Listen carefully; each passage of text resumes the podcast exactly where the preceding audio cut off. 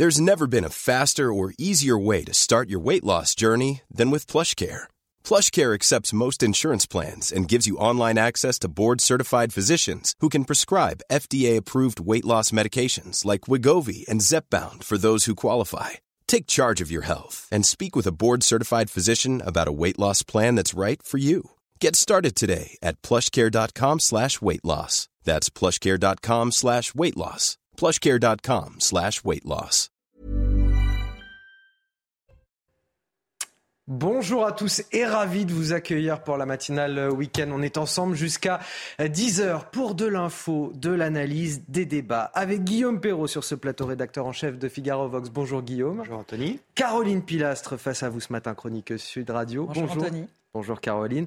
Et euh, Guillaume Filleul qui va nous parler football dans quelques instants. J'en dis pas plus, c'est le match euh, France-Danemark pour le mondial de football, vous le savez tous. Mais tout d'abord, la météo de votre samedi avec euh, Karine Durand et puis je vous dirai tout après. Droit dans vos bottes devant la météo avec Bexley. Bexley, bon chic, bon sens. Le temps s'améliore ce samedi très temporairement avant une nouvelle perturbation. L'anticyclone est de retour, mais du coup, les brouillards aussi sur une grande partie du pays. Ils sont très tenaces sur le bassin parisien, sur la région Grand Est. Ils descendent jusque sur le sud-ouest, sur l'Aquitaine, à la limite du Piémont pyrénéen. Un ciel nuageux sur la Bretagne avec le vent qui se renforce et venté en Méditerranée et surtout sur la Corse où ça va se dégrader en cours de journée. Au cours de l'après-midi, en général, les brouillards se dissipent, mais beaucoup plus difficilement, voire pas du tout, sur la région Grand Est, jusque sur le sud du bassin parisien et sur le Val de Saône. Partout ailleurs, du très beau temps sur le sud, sur les reliefs, une journée magnifique. Ça commence à s'ennuager à nouveau sur la Bretagne de Normandie, avec l'arrivée de quelques pluies en Bretagne à l'approche d'une nouvelle perturbation en fin d'après-midi. Quelques averses également possibles en Corse. Les températures sont en baisse chaque jour un peu plus. Ce matin, on frôle euh, les gelées, hein, du côté notamment euh, de Rodez ou encore de Reims, à peine 1 degré de ce côté-là, 5 sur le bassin parisien, 5 également euh, sur Bayonne et Biarritz. Et au cours de l'après-midi, on retrouve un temps très agréable sur le sud du pays, avec encore jusqu'à 19 degrés à Perpignan, c'est au-dessus des moyennes de saison. Ça se rafraîchit par rapport aux autres jours sur la moitié nord, avec 8 degrés seulement pour Nancy et une degrés sur Bourges. Droit dans vos bottes devant la météo avec Bexley. Bexley, bon chic, bon sens. À la une de votre journal, c'est bien sûr l'événement du jour. À 17h, deuxième match des Bleus à ce mondial de football. Ils affrontent le Danemark. Le Danemark qui les, a déjà, mis deux fois en échec cette année. Nos joueurs vont-ils parvenir à se qualifier pour les huitièmes de finale? Alors on sera bien sûr au Qatar ce matin avec nos envoyés spéciaux. Les enjeux également sur ce plateau avec notre journaliste Guillaume Fiol. Que fait donc l'État avec votre argent? C'est une bonne question. C'est souvent la question qu'on se pose quand quelque chose ne va pas. Alors pour y voir plus clair, une plateforme vous propose de voir la répartition du budget de l'État. Santé, éducation, sécurité. Vous découvrirez dans un instant avec Mickaël Dorian qui est le parent pauvre de l'action de l'État. Et je pense que ça ne va pas beaucoup vous surprendre. L'Europe est-elle à la hauteur de la vague migratoire à laquelle elle est confrontée? 281 000 migrants depuis le début de l'année, plus 77% en un an. Hier s'est tenu le Conseil européen des ministres de l'Intérieur pour évoquer ce dossier en présence de Gérald Darmanin, bien sûr. La réunion a-t-elle accouché d'une souris? La réponse dans un instant, suivi de notre débat en plateau. Et bien sûr, on commence avec le mondial de football au Qatar. Le match France-Danemark, ce sera euh, tout à l'heure à 17h. Deuxième rencontre pour les Bleus après euh, leur victoire contre l'Australie. Euh, pas évident le Danemark puisqu'il a fait des misères aux Bleus par deux fois cette année. Mais bon, on y croit. On retrouve sur place Mathilde Espinas, l'envoyé spécial de Canal Plus à Doha.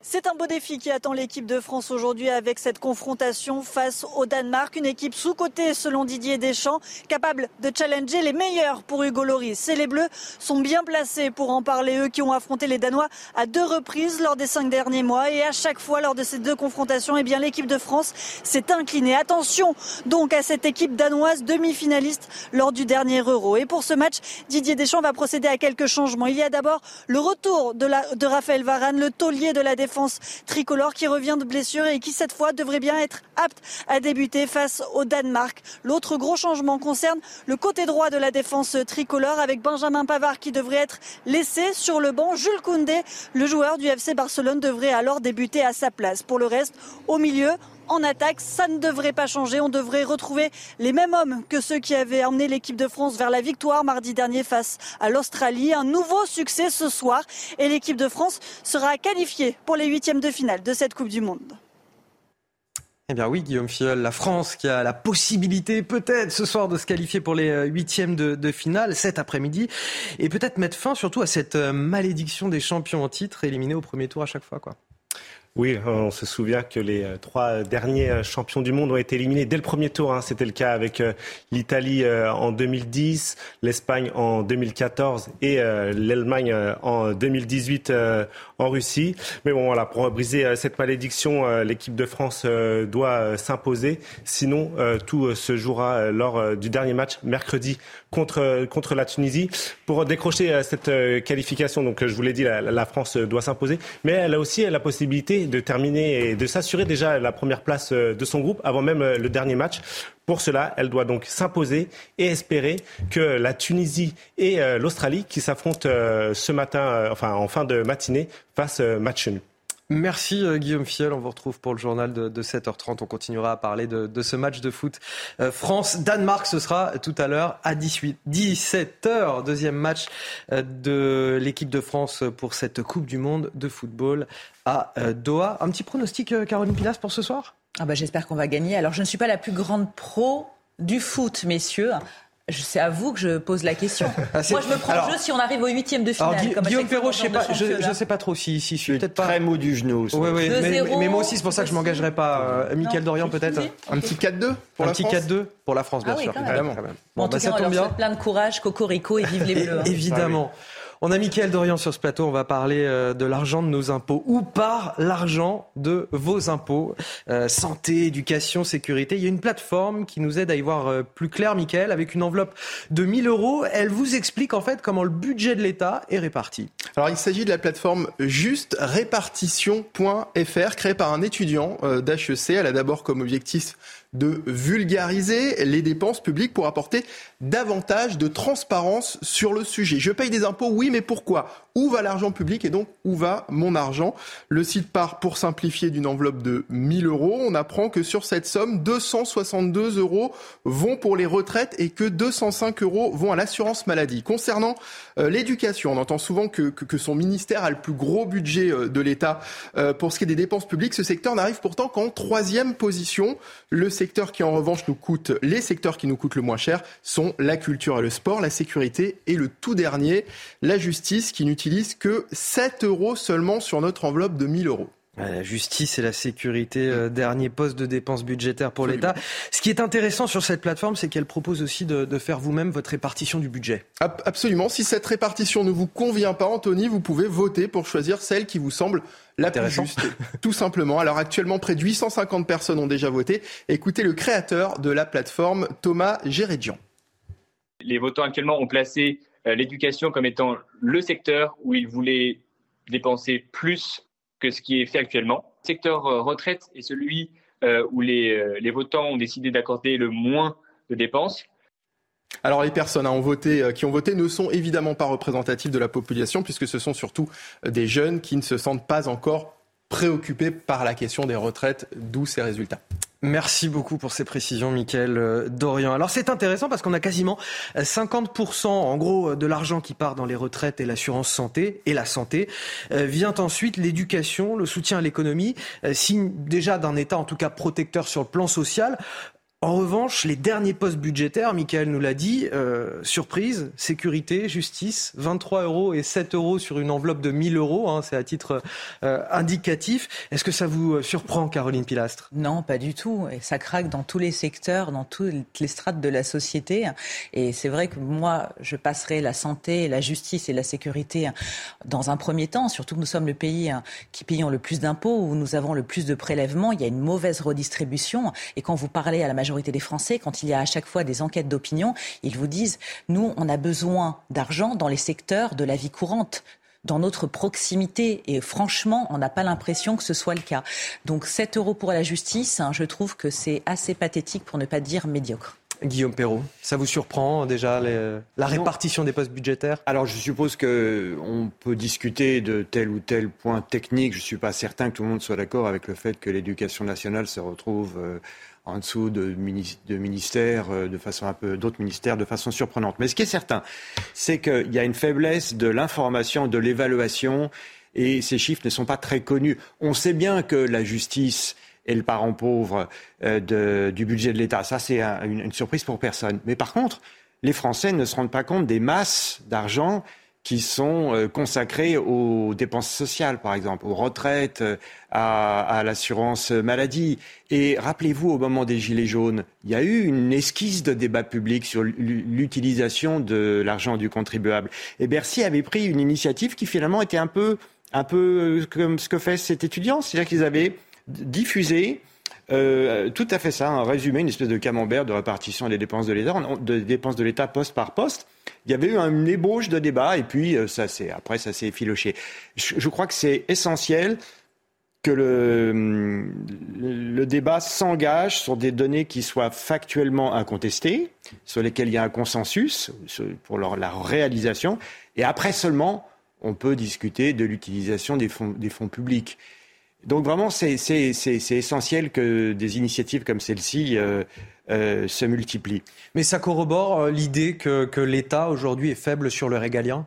Oui, à l'évidence. Et on pourrait aussi dire que la défense nationale n'a pas beaucoup de moyens par rapport aux autres, aux autres postes budgétaires. C'est aussi euh, le, le, bien qu'en augmentation, cela dit, la défense Bien qu'en augmentation relative. On part de loin, mais voilà. bien qu'en augmentation relative, c'est vrai. Sous Macron, il y a une, il y a, il y a un effort budgétaire, mais qui succède à, des années, de, à des, même à des décennies de vaches maigres où on a taillé dans les régiments, on a taillé dans les budgets, en particulier de, dans l'armée de terre. Euh, mais il y a une faiblesse de l'État régalien et une hypertrophie de l'État social. C'est ce que confirment les chiffres qu'on voit. Oui, c'est une question de choix, de hiérarchie, de priorisation, comme toujours. Et je pense qu'il faut écouter les Français. Cette plateforme, je vous rejoins Guillaume, est une bonne initiative en termes de transparence. Parce que nous payons des impôts et nous voulons savoir où va cette redistribution, souvent inéquitable pour une majorité de Français. L'Italie rappelée à l'ordre hier à, Bruxelles, euh, rappelée à ses obligations, en tout cas dans la crise migratoire. Les 27 ministres de l'Intérieur de l'Union européenne se sont réunis dans l'objectif euh, d'éviter le scénario de l'Océan Viking une nouvelle fois, un scénario au coût politique terrible pour le gouvernement, on a pu le voir. Alors forcément, à Bruxelles, Gérald Darmanin affiche sa fermeté. Regardez le bilan de ce sommet avec Michael Dos Santos. Avant ce sommet extraordinaire, Gérald Darmanin avait annoncé la couleur. Si Rome refuse l'accueil de bateaux de migrants, Paris n'accueillera pas les 3500 demandeurs d'asile arrivés en Italie. Si euh, l'Italie ne prend pas euh, les bateaux, n'accepte pas le droit de la mer et, le port euh, le plus sûr, il n'y a aucune raison que le pays qui fait les relocalisations, la France et l'Allemagne, soit le même pays qui accueille les bateaux, qui accueille les migrants directement d'Afrique ou d'Asie. Des relocalisations de migrants à l'arrêt, relancées grâce au plan d'action d'urgence de la Commission européenne sur la Méditerranée.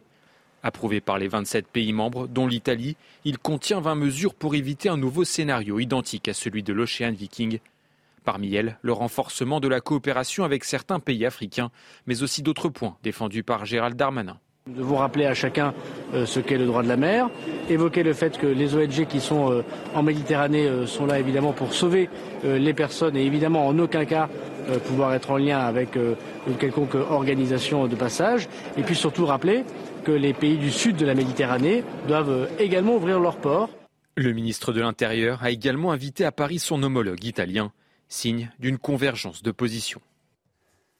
Et tout ça dans une Europe euh, confrontée à une vague migratoire la plus forte depuis 2015. Au total, depuis le début de l'année, euh, Caroline Pilas, ce sont 281 000 entrées clandestines qui ont été enregistrées pour les entrées enregistrées, évidemment. C'est une hausse de 77% par rapport à la même période il y a un an. Est-ce qu'on est à la hauteur de l'enjeu? Est-ce qu'on est à la hauteur de ce chiffre? Bien sûr que non. Dans ce cas de figure, pour moi, M. Darmanin a montré les muscles. Franchement, la France n'a pas à donner des leçons et surtout pas à l'Italie qu'ils ont, qu'il a récemment à l'Assemblée nationale traité d'ennemis, pays alliés. Madame Meloni. Ça vous a choqué? Oui, ça m'a choqué hein, parce que l'Italie a pris son quota de migrants, a reçu hein, depuis hein, le début de l'année plus de 90 000 migrants, avec la Grèce et Malte. Ce sont eux qui ont été les plus vertueux jusqu'à présent. Donc la France, qui n'est pas capable de s'occuper de migrants qui arrivent sur notre sol, il y a eu un quoi quand même dernièrement, dans le centre dans lequel ils étaient accueillis, euh, qui n'était pas considéré comme un territoire français, considéré comme neutre par rapport à l'État. Beaucoup ont réussi à s'enfuir. On sait qu'ils sont partis en Europe. Oh bah tous, quasiment tous. Voilà. il y en a que quatre qui sont. On peut les compter sur les doigts de la main. Donc moi, je veux bien qu'on passe son temps à donner des leçons de morale, mais qu'on fasse bien et mieux sur notre sol plutôt que de critiquer, de fustiger des pays alliés qui ont pris leur part du marché, bien évidemment, précédemment. Personne ne veut que ces populations en souffrance ne meurent. Arrêtons les éléments de langage. On brasse du vent pour rien. Mais il y a un moment donné, il faudra peut-être revoir certains accords. J'entendais sur notre antenne récemment Alexandre Delval qui en parlait. C'est une question liée aux ONG avec la CEDH. Donc si on veut être ferme, c'est une politique commune qu'il va falloir mener, une véritable coordination pardon, nationale et internationale, aussi avec les pays d'Afrique. On a quand même le sentiment, euh, Guillaume Perrault, que, que ce sommet a accouché un petit peu d'une souris. Oui, c'était une réunion au niveau ministériel. Ça aurait pu être un niveau supérieur, c'est-à-dire les chefs d'État et de gouvernement dans un Conseil européen. Là, c'était un Conseil des ministres de l'Intérieur, en charge des affaires intérieures. Euh, donc, ils discutent technique, du contenu de, mesures techniques. Ce qui est sûr, c'est qu'il euh, y a une tendance française à tenser les autres euh, pour se décharger de ses propres responsabilités et ne pas attirer l'attention sur ses propres échecs. L'affaire de l'Océan Viking est un échec absolument retentissant pour le ministre de l'Intérieur et pour le gouvernement français. Or, on a l'impression que rien n'est de sa faute. Rien n'est de sa faute. C'est jamais de sa faute. C'est toujours de la faute des autres.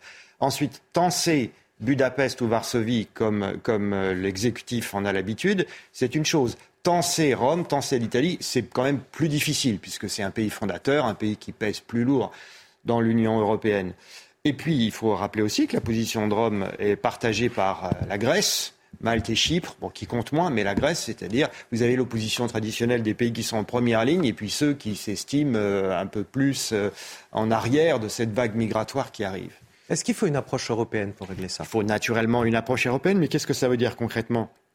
Regardez, à l'égard de la Hongrie, vous avez des gens qui considèrent que euh, Orban euh, fait preuve de brutalité à l'égard des migrants qui passent la frontière euh, illégalement, la frontière entre la Serbie et la Hongrie est sous forte pression en ce moment.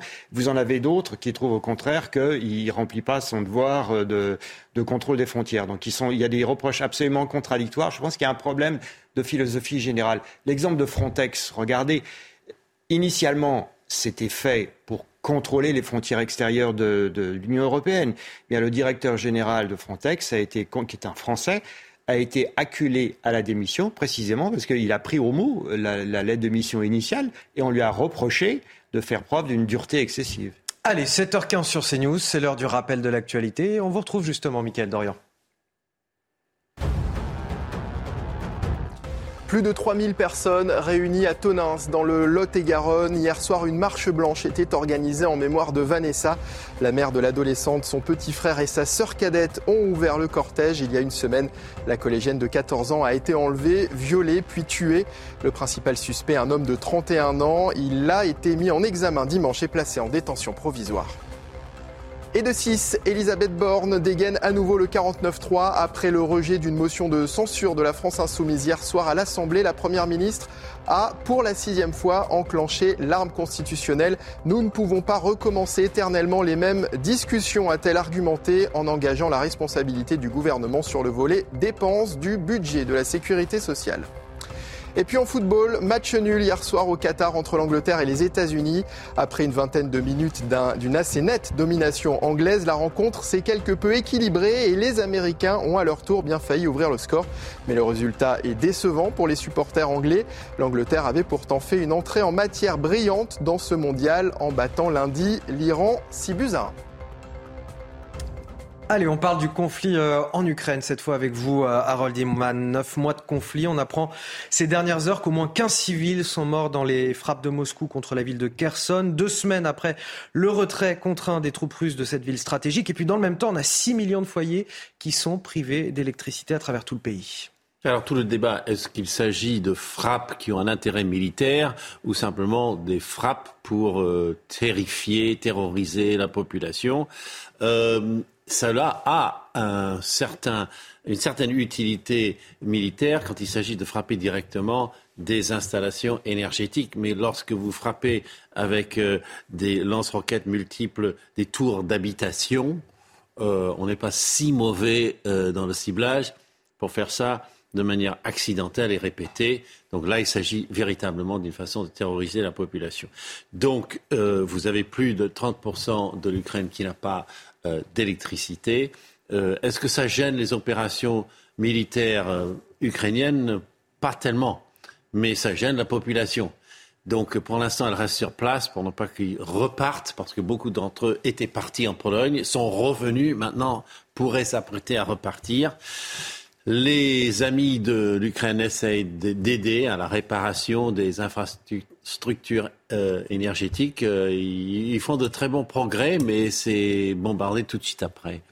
Et, donc voilà, on est dans une guerre d'une nouvelle nature qui, consiste à, pour la Russie, de perdre quelques batailles et de riposter par des bombardements euh, généralisés. Et donc il faut s'attendre à ce que l'armée ukrainienne se dote de moyens d'arrêter euh, ces bombardements, c'est-à-dire de nouvelles armes super sophistiquées occidentales.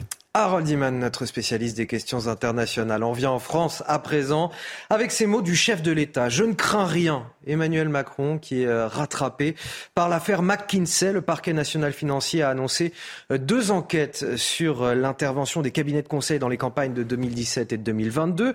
Une enquête pour tenue non conforme des comptes de campagne, l'autre pour des chefs de favoritisme. La justice cherche finalement à savoir si ces cabinets de conseil n'auraient pas indûment participé au financement des campagnes d'Emmanuel Macron avant de bénéficier en retour de contrats publics juteux. On écoute la réaction du chef de l'État, on en discute juste après. Moi, je me suis exprimé quand j'étais candidat sur ce sujet.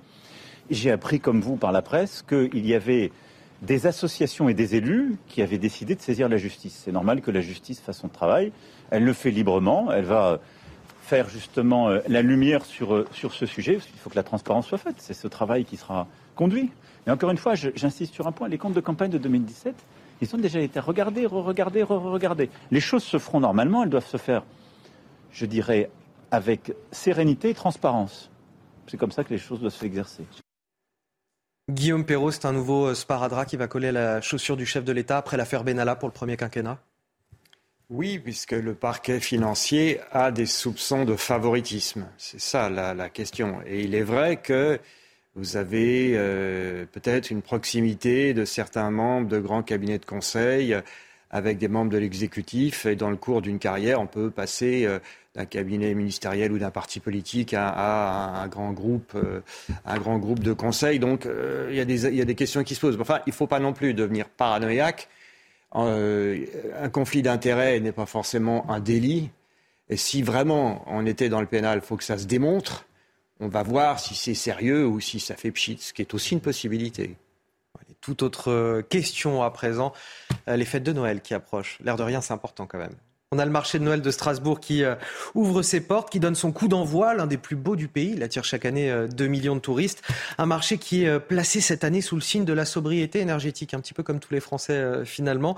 Une contrainte à laquelle les commerçants, l'air de rien, s'adaptent plutôt bien. Regardez ces images commentées par Solène Boulan.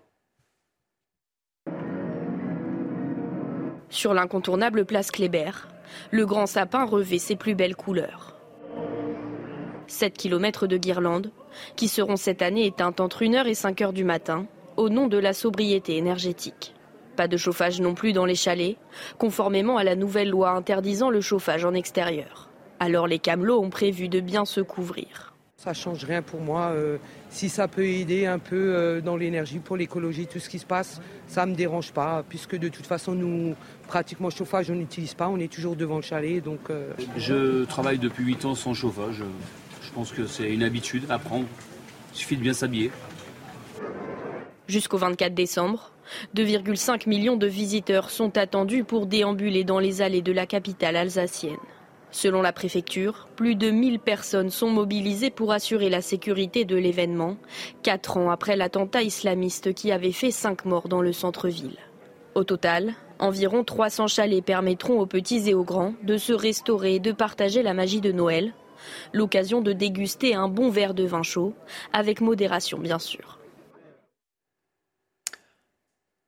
Dans un instant, la Banque alimentaire qui a commencé sa, collecte nationale, une collecte essentielle car avec la crise, il va y avoir euh, de plus en plus de, besoins. Malheureusement, pas sûr que les dons soient au rendez-vous. Euh, l'association attend 10 000 tonnes de dons alimentaires. Écoutez ces craintes à travers euh, l'extrait de ce reportage qu'on écoutera juste après la pub dans son intégralité. Ça paraît très difficile actuellement. les gens sont généreux à leurs moyens, suivant leurs moyens mais c'est beaucoup moins que les années précédentes. Bon réveil à tous, bienvenue dans votre matinale week-end. Je suis toujours avec Caroline Pilastre, chroniqueuse Sud Radio pour décrypter l'actualité, avec euh, Guillaume Perrault, rédacteur en chef de Figaro Vox, avec Harold Iman pour parler de l'actualité internationale et Guillaume Fiol pour parler football. Grande journée de match aujourd'hui pour l'équipe de France au euh, Qatar. À la une de votre journal de 7h30, l'inflation galopante et toujours beaucoup de Français qui connaissent des difficultés. Cet hiver, la Banque alimentaire va devoir subvenir à davantage de besoins. Elle a d'ailleurs commencé sa campagne, seulement voilà, avec les prix qui explosent, les dons diminuent. Que faire quand les rouages de la solidarité commencent à s'enrayer? On en discute dans un instant. Ce matin, on s'interroge aussi sur la violence dans notre société, notamment dans les établissements de santé. Après ce terrible viol à l'hôpital Cochin, nous sommes retournés sur place. Une aide-soignante nous confie son désarroi, les agressions physiques et verbales quotidiennes et surtout l'inaction de sa hiérarchie et de l'État. Le reportage à suivre. Et c'est donc l'événement du jour à 17h. Deuxième match des Bleus au mondial de football. Ils affrontent le Danemark. Et vous, serez-vous là pour les soutenir dans les bars et les restaurants qui font habituellement le plein lors de ces matchs Force est de constater que la ferveur n'est pas vraiment la même cette année. Même à Marseille, ville de football, le reportage à la fin de cette édition. On commence tout d'abord avec euh, la Banque alimentaire qui a démarré sa collecte nationale, une collecte essentielle car avec la crise, les Français euh, dans le besoin sont de plus en plus nombreux. Elle espère donc récolter cette année 10 000 tonnes de dons alimentaires. Mais là encore, avec l'inflation et le budget serré des ménages, de plus en plus serré, pas sûr que les dons soient à la hauteur des attentes. Le reportage à Marseille de Laure Para avec le récit de Quentin Gribel. 10 heures du matin dans ce centre commercial, pour ce premier jour de collecte de la Banque alimentaire, les donneurs sont peu nombreux. C'est important, bah, tous les jours, c'est pas que cette année, tous les jours, c'est important pour aider les personnes. Euh, on a fait ce qu'on a pu, hein, voilà. Il faut avoir un gros cœur solide. Les stocks de riz, de pâtes, de boîtes de conserve ou encore de produits hygiéniques peinent à grossir, au grand désespoir des bénévoles. Ça paraît très difficile actuellement. Euh, les gens sont généreux à leurs moyens, suivant leurs moyens mais c'est beaucoup moins que les années précédentes, euh, ça c'est sûr. Objectif cette année, récolter 10 000 tonnes de denrées alimentaires, un but revu à la baisse comparé aux années précédentes, la faute au contexte économique actuel. Je pense que c'est lié à la vie chère, à l'inflation aussi, notamment à la crise économique aussi, euh, aux augmentations surtout, comme l'huile. L'année dernière, on pouvait avoir un litre d'huile pour, euh, pour 1 euro, 1,50 euro. Cette année, il a doublé, il a 3 euros, 3,40 euros. Donc Regardez, on n'a même, pas, même pas rempli un technifilant entier d'huile. En France, chaque année, plus de 2 millions de personnes sont aidées par la Banque alimentaire. Caroline Pilastre, on voit que la solidarité a ses limites quand les Français qui pouvaient aider jusque-là sont eux-mêmes en difficulté. Bien sûr. Rappelons que depuis la Covid, il y a eu un million de pauvres supplémentaires dans notre pays et que les associations sont saturées de demandes.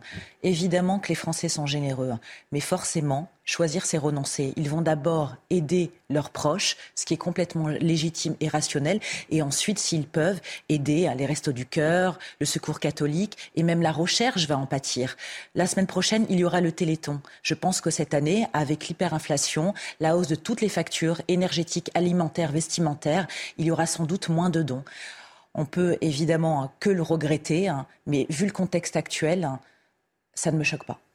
On a des classes euh, moyennes, euh, Guillaume Perrault, qui se paupérisent elles-mêmes, qui étaient la base en fait de ces dons alimentaires. C'est elles aussi qui, dans les supermarchés, euh, donnaient à la banque alimentaire. Aujourd'hui, elles se paupérisent, elles ne peuvent plus aider. Est-ce que c'est l'État qui doit prendre le relais dans ces cas-là? La générosité des Français est très sollicitée. Donc, on a les conséquences qui viennent d'être décrites par Caroline dans le contexte que chacun connaît. Est-ce que, l'État doit prendre le relais? Est-ce qu'il doit se poser en protecteur des plus faibles ah, C'est ce qu'il ce fait quotidiennement.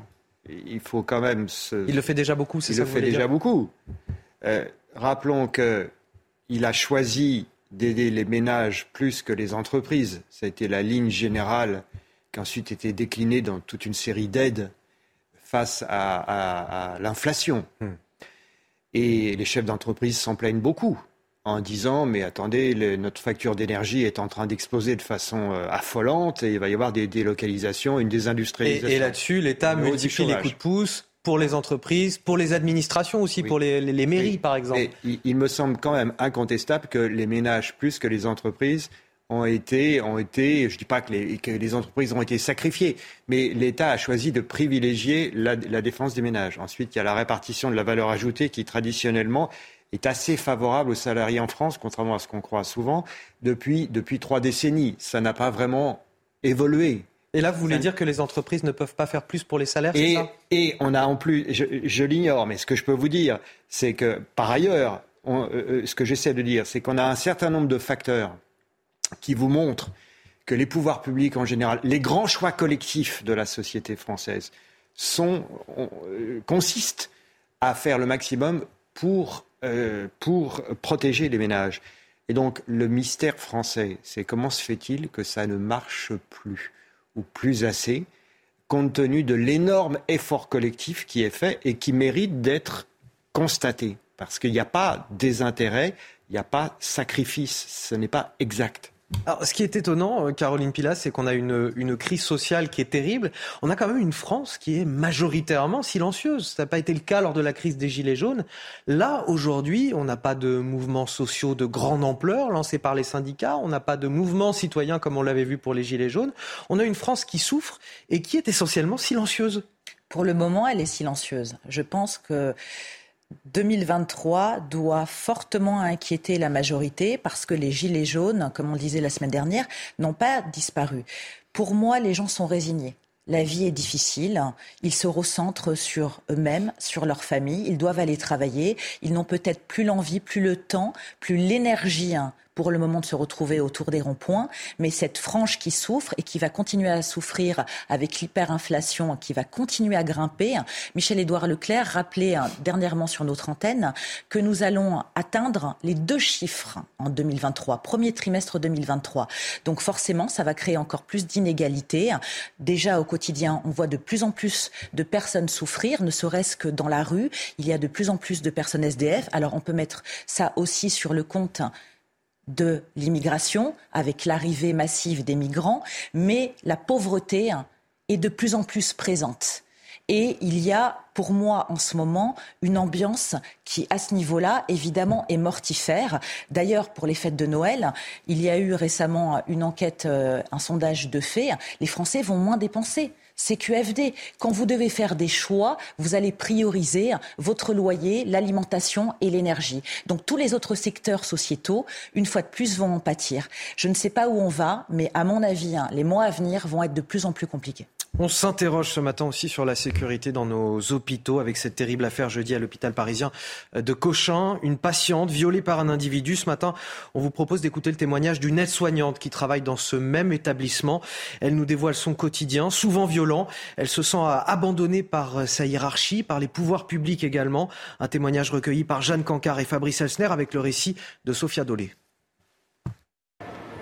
Pour témoigner, cette aide-soignante que nous appellerons Valérie préfère s'éloigner de l'enceinte de l'hôpital.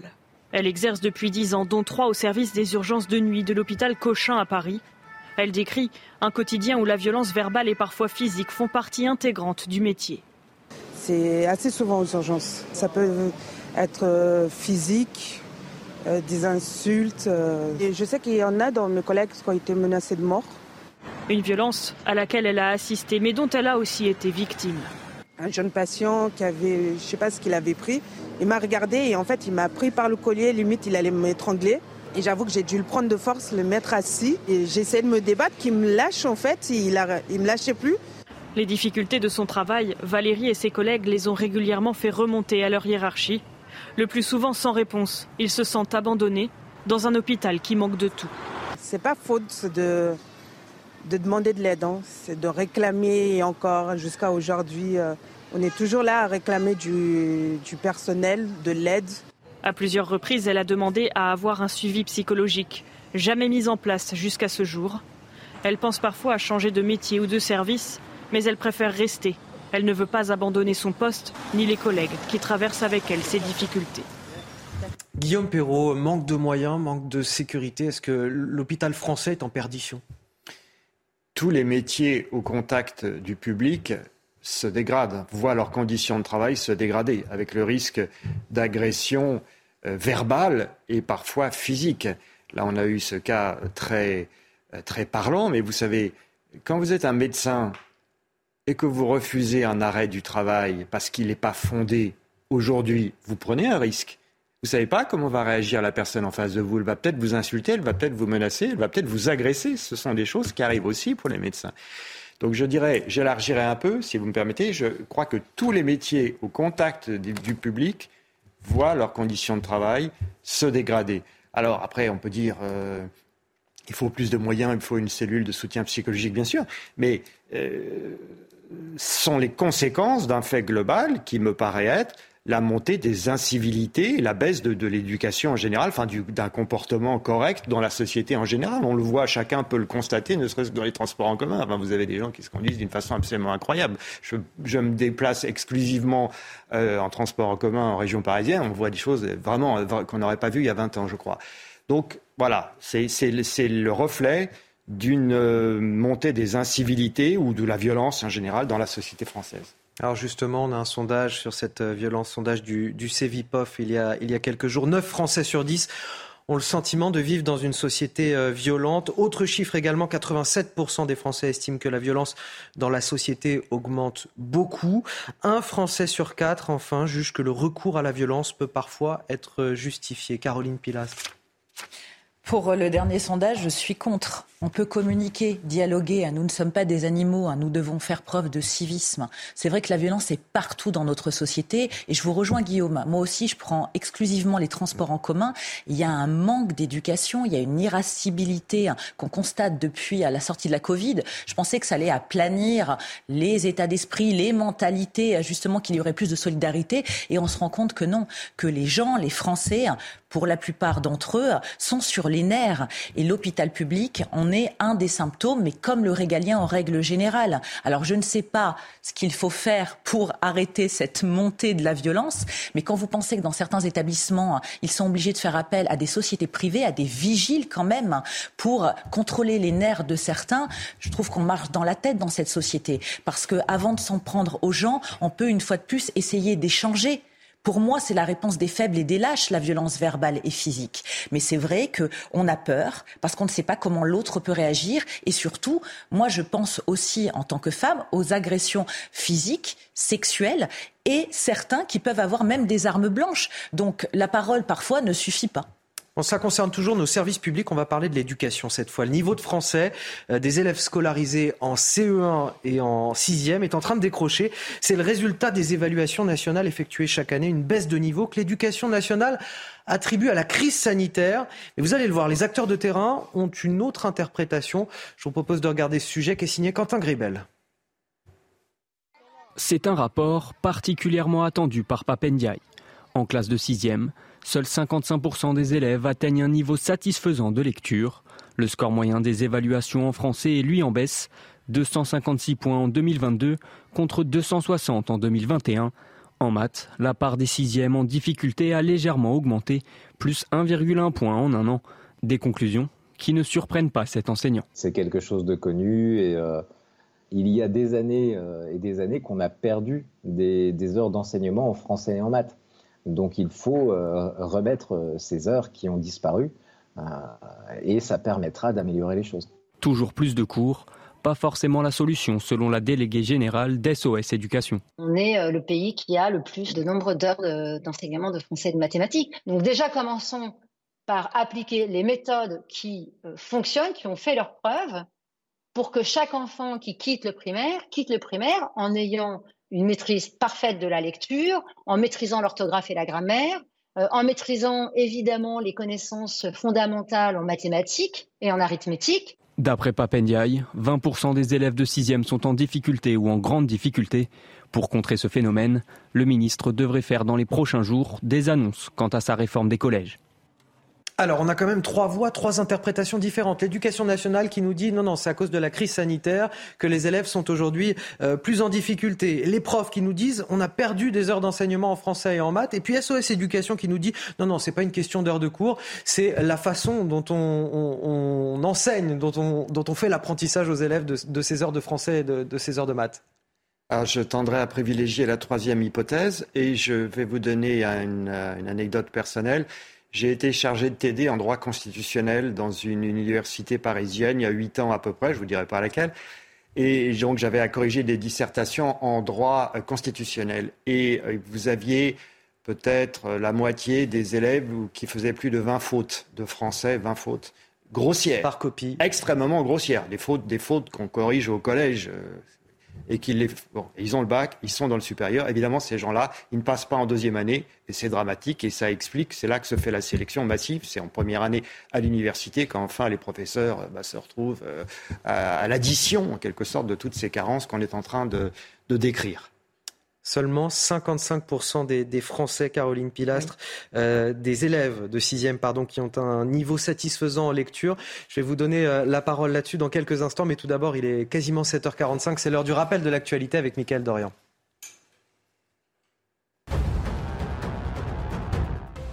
L'Europe approuve un plan d'urgence pour ne pas reproduire le scénario de l'Ocean Viking. Deux semaines après la crise franco-italienne autour du navire humanitaire, les ministres européens de l'Intérieur ont approuvé hier à Bruxelles un plan d'action. Il prévoit notamment de renforcer la coopération avec des pays comme la Tunisie, la Libye ou l'Égypte afin de prévenir les départs et augmenter les renvois de migrants en situation irrégulière.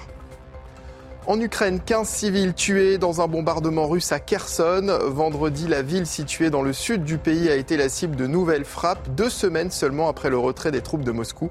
L'Ukraine, où près de 6 millions de foyers sont toujours privés d'électricité. Et puis premier week-end pour le marché de Noël de Strasbourg qui a ouvert ses portes hier. Cette année, la municipalité a dû trouver l'équilibre entre le traditionnel esprit de fête et l'exemplarité en matière de transition écologique. Le plus vieux marché de Noël de France accueille chaque année 2 millions de touristes. Caroline Pilastre, 20% seulement des élèves de 6e sont en, difficulté, 20%, euh, c'est énorme, ou en grande difficulté. Euh, et on a le sentiment que l'État se cache un petit peu derrière cette explication de la crise sanitaire. Comme souvent, évidemment que la crise sanitaire n'a rien arrangé à la situation, mais elle a bon dos aussi, hein, parce que ça fait des années qu'on entend toujours ce même marronnier, hein, comme quoi le niveau a baissé depuis des années. On prend l'exemple de nos parents, ils nous disaient évidemment que le bac euh, valait à l'époque plus que maintenant et que forcément maintenant il est beaucoup plus euh, d'évalué pardon. C'est pratiquement 95% euh, des élèves qui sont bacheliers.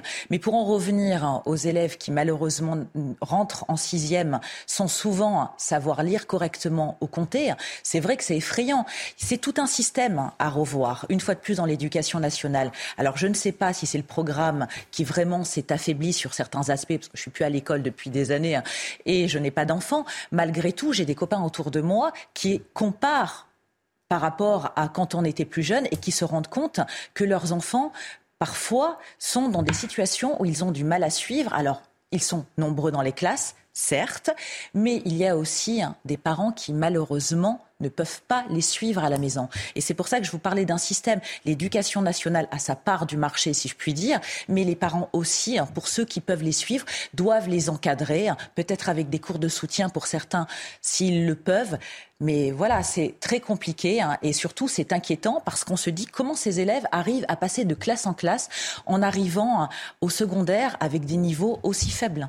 Allez, un mot de politique à présent. Europe Écologie Les Verts à la recherche euh, d'un nouveau chef, ou plutôt d'une nouvelle chef. Première étape aujourd'hui avec un, congrès décentralisé pour choisir les délégués qui vont aller voter en décembre. Mais on devrait avoir dès ce week-end une idée du rapport de force entre euh, les trois principales candidates. Parmi les enjeux du prochain leader d'Europe Écologie Les Verts, euh, massifier le parti qui n'a aujourd'hui que 11 000 adhérents.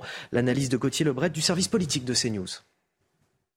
Europe Écologie Les Verts est un parti qui ne va pas bien du tout, vous le savez, frappé euh, par les accusations de Sandrine Rousseau à l'encontre de Julien Bayou qui aurait euh, malmené psychologiquement sa compagne. C'est ce qu'a dit euh, Sandrine Rousseau qui a reçu à son domicile la compagne de Julien Bayou. Vous le savez que Julien Bayou dément à travers notamment son avocate toutes ces allégations et puis le parti est évidemment fragilisé après les moins de 5% de Yannick Jadot à la présidence c'est aussi un parti fracturé dans cette élection. Vous avez les pro-NUPES et les anti-NUPES, les pro-alliance et les anti-alliance. Et puis, euh, il y a aussi hein, une ligne de fracture euh, idéologique.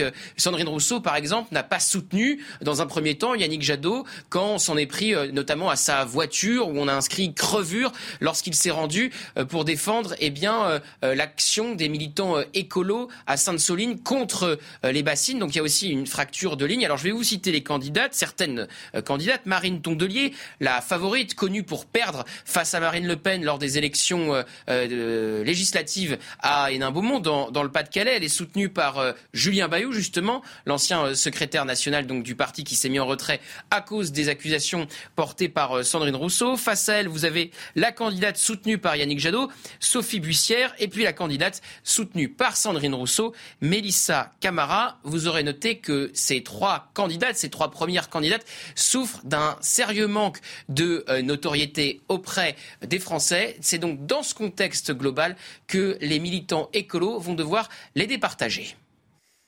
Guillaume Perrault, c'est un parti qui doit élargir sa base aujourd'hui entre des militants écologistes qu'il ne trouve pas assez radicales et puis des classes populaires et, moyennes qu'il n'arrive pas à capter finalement. Bah, la dernière présidentielle a été une grande déception pour eux, puisque une fois encore, quand les classes populaires se déplacent pour voter, bah, on a vu qu'ils font moins de 5% ou 5%, c'est-à-dire exactement le même score qu'avec Voinet ou ma mère il y a 20 ans et que rien n'a changé au plan national. Ils ne peuvent gagner, et ils jouent un grand rôle à gauche aujourd'hui au plan idéologique, mais ils ne peuvent gagner vraiment que dans une logique d'alliance avec les autres partis de gauche, tout en donnant le ton, c'est ça le paradoxe, tout en donnant le ton au plan idéologique, en dépit de la faiblesse réelle de leur enracinement quand les Français vont voter en masse. Allez, c'est l'heure de parler football à présent. Regardez CNews Chronique Sport avec Colissimo Facilité, la solution d'affranchissement en ligne dédiée aux professionnels pour simplifier les envois et suivi de colis. Le mondial de football au Qatar, le match France-Danemark, c'est tout à l'heure à 17h. Deuxième rencontre pour les Bleus après leur victoire face à l'Australie. En France, ce mondial hivernal a un petit peu de mal à soulever les foules. Dans les bars, les restaurants qui font habituellement le plein lors des belles affiches, force est de constater que l'ambiance n'y est pas vraiment. Laure Para, notre correspondante à Marseille, ville de football s'il en est, est partie à la recherche des supporters. Regardez. Direction le Vieux-Port à la recherche de signes extérieurs du mondial de football. Et à première vue, les établissements diffuseurs des matchs n'ont pas encore affiché de décoration adéquate. Devant les écrans, les clients se font rares. C'est très calme par rapport à la dernière fois quand c'était en France. Euh, il y a beaucoup moins d'ambiance. Euh. Un peu plus loin, ce commerçant, lors de chaque grand rendez-vous des Bleus, sa vitrine reflète sa passion du ballon. Cette année, Noël domine par rapport à tout, ce qu'on a pu entendre sur la, la, fabrication, la mise en place de la Coupe du Monde. Et, malheureusement, ça a un peu gâché, je pense, un peu la, fête et ce démarrage-là. Une autre piste dans cette quête de ferveur, l'enceinte du stade Vélodrome. Et même pour ses pros et passionnés, ce mondial est particulier. C'est un peu spécial cette année, euh, la Coupe du Monde, étant donné que c'est en hiver. D'habitude, euh, les mondiales, c'est l'été. Que là, on est plus tourné euh, une Coupe du Monde autour d'une raclette, si on peut dire. Résumons les horaires des matchs, les phases de poule moins spectaculaires, la saison, le contexte au Qatar. Ces éléments peuvent expliquer ce manque d'ardeur, sauf, ouf, pour les Bleus. Pour l'équipe de France, on ne pouvait pas prendre une personne de plus. Euh, terrasse complète et intérieur euh, plein et archi plein même. Pour France-Danemark, sans aucun doute, cet établissement et d'autres afficheront complet. Il y en a un qui sera devant sa télé à 17h tout à l'heure, c'est Guillaume euh, Filleul. Bon, Guillaume, l'air de rien, euh, le Danemark, ça va être une, autre affaire que l'Australie. Hein. Oui, euh, même si le Danemark a, déçu pour son entrée dans la compétition hein, avec ce triste 0-0 contre la Tunisie, cette équipe est, comme vous l'avez dit, d'un niveau bien plus relevé que l'Australie.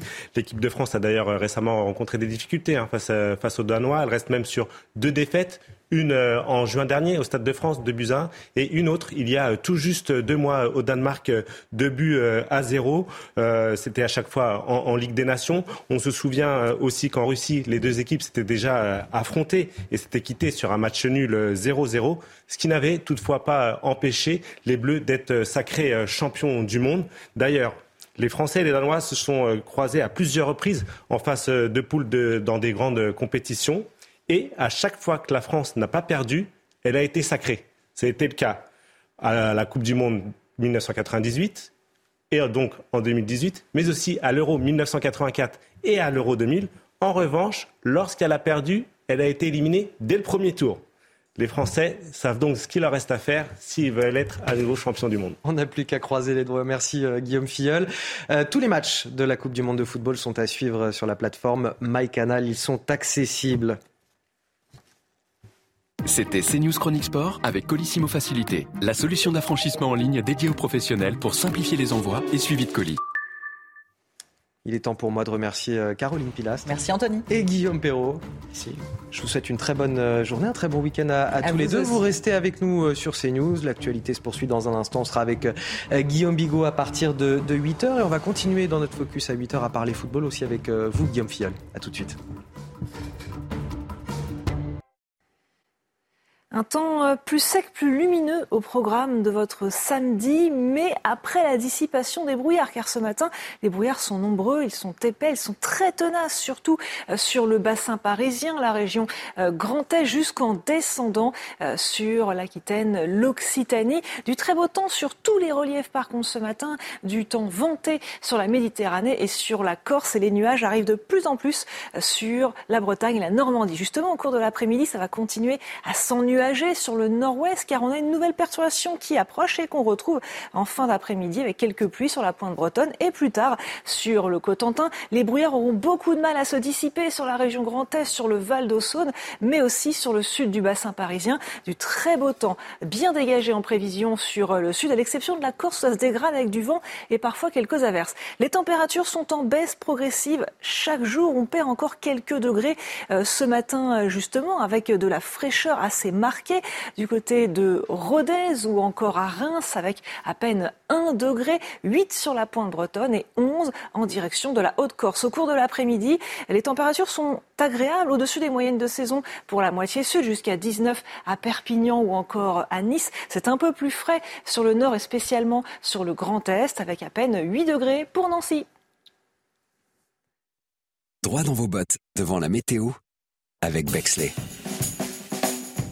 Bexley, bon chic, bon sens. Si vous nous rejoignez dans la matinale week-end, on est ravis de vous accueillir. Bon réveil à tous à la une de votre émission. C'est bien sûr l'événement du jour à 17h, deuxième match des Bleus au mondial de football. Ils affrontent le Danemark, le Danemark qui les a déjà mis deux fois en échec cette année. Nos joueurs vont-ils parvenir à se qualifier pour les huitièmes de finale? On sera au Qatar dans un instant avec nos envoyés spéciaux et notamment Théo Doué.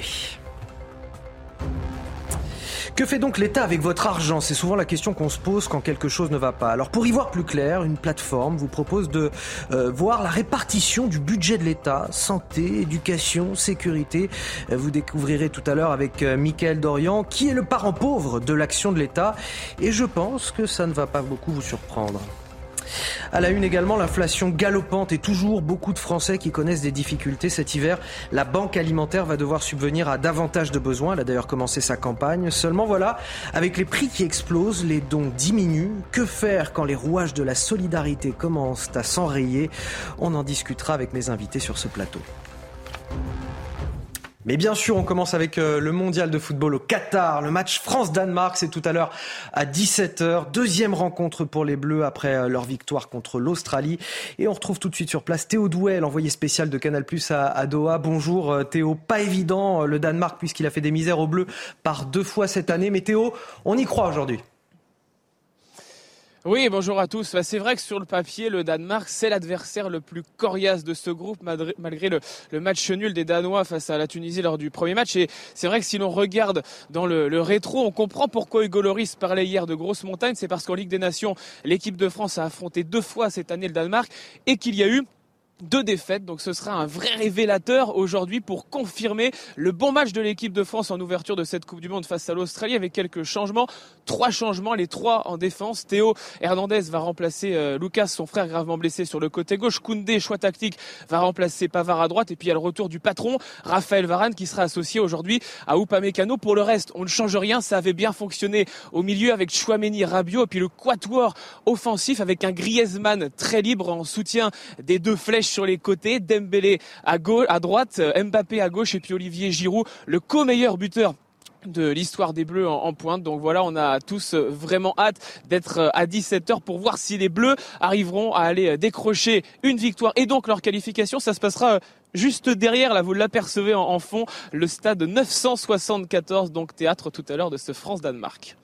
Théo Douet et Quentin Darieux en direct de Doha au Qatar. Merci à, tous les deux. On est sur ce plateau avec euh, Guillaume Filleul pour euh, décrypter également cette euh, rencontre, cette rencontre qui pourrait permettre aux Bleus de se qualifier déjà pour les huitièmes de finale. Donc.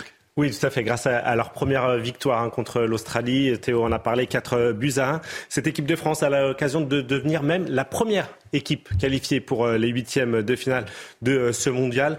Pour cela, il faudra gagner impérativement face euh, aux Danois. Et les Bleus pourraient aussi s'assurer la première place euh, de leur groupe à deux conditions. Qu'ils s'imposent et que la Tunisie et l'Australie fassent match nul en fin de matinée. Et en cas de qualification dès ce samedi, l'équipe de France briserait une sorte de malédiction qui touche depuis plusieurs années maintenant le tenant du titre, puisque les trois derniers champions du monde en titre ont été éliminés dès le premier tour. C'était le cas de l'Italie en 2010, de l'Espagne en 2014 et de l'Allemagne en 2018. Mais bon, donc, comme on l'a dit, pour briser cette malédiction et poursuivre leur aventure, les Bleus doivent gagner. Sinon, tout se jouera mercredi contre la Tunisie. Guillaume Fiol qui euh, décrypte cette rencontre avec nous tout au long de, la matinale sur CNews. Euh, les matchs de la Coupe du Monde, je le rappelle, sont à suivre sur la plateforme MyCanal. Restez avec nous dans un instant face à Bigot sur CNews et sur Europe 1 avec Guillaume Bigot, bien sûr, qui est déjà avec moi sur ce plateau. A tout de suite, Guillaume. A tout de suite. Bonjour et bon réveil à tous. Si vous nous rejoignez sur CNews et sur Europe 1, 8h10, c'est l'heure de Face à Bigot. 45 minutes d'analyse sur l'actualité forte du jour avec bien sûr Guillaume Bigot, politologue. Bonjour Guillaume. Bonjour Tony Favali, bonjour à toutes et à tous. On va commencer avec euh, cette question que beaucoup de Français se posent. Où part l'argent de nos impôts? Santé, éducation, sécurité. Une plateforme nous aide à y voir plus clair. On va voir cela avec vous, Michael Dorian. Euh, il y a une enveloppe en fait de 1000 euros. Elle vous explique comment euh, cette plateforme, le budget de l'État est réparti en fonction de cette enveloppe de 1000 euros. Oui, et c'est extrêmement bien fait. La plateforme, c'est juste-répartition.fr. Elle est créée par un, étudiant d'HEC. Son objectif, d'abord, c'est, donc vous l'avez compris, de vulgariser les dépenses publiques pour apporter davantage de transparence sur le sujet. Je paye des impôts, oui, mais pourquoi? Où va l'argent public? Et donc, où va mon argent? Le site part pour simplifier donc d'une enveloppe de 1000 euros. On apprend que sur cette somme de 1000 euros, 262 euros vont pour les retraites. D'abord, que 205 euros vont ensuite à l'assurance maladie, Concernant le, budget de l'éducation, on entend souvent que son ministère a le plus gros budget de l'État. Pour ce qui est des dépenses publiques, ce secteur n'arrive pourtant qu'en troisième position. Les secteurs qui, en revanche, nous coûtent le moins cher sont la culture et le sport, la sécurité et le tout dernier, la justice, qui n'utilise que 7 euros seulement sur notre enveloppe de 1000 euros.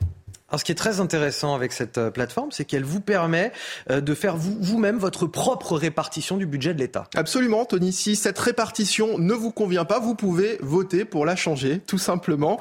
Euh, actuellement, près de 850 personnes ont déjà voté. Écoutez le créateur de la plateforme, Thomas Gérégian. Les votants actuellement ont placé l'éducation comme étant le secteur où ils voulaient dépenser plus que ce qui est fait actuellement. Le secteur retraite est celui euh, où les, euh, les votants ont décidé d'accorder le moins de dépenses. Alors les personnes hein, qui ont voté ne sont pas représentatives de la population, bien évidemment, ce sont surtout des jeunes, des jeunes qui ne se sentent donc beaucoup moins concernés par la question de, des retraites, par exemple, d'où ces résultats. Merci, euh, Michael Dorian. Euh, c'est intéressant, euh, cette répartition du budget de l'État. Ce qu'on voit, c'est qu'on a quasiment 50% de l'argent qui part dans, dans, les retraites et l'assurance santé. Donc un État, en tout cas, très protecteur au niveau social.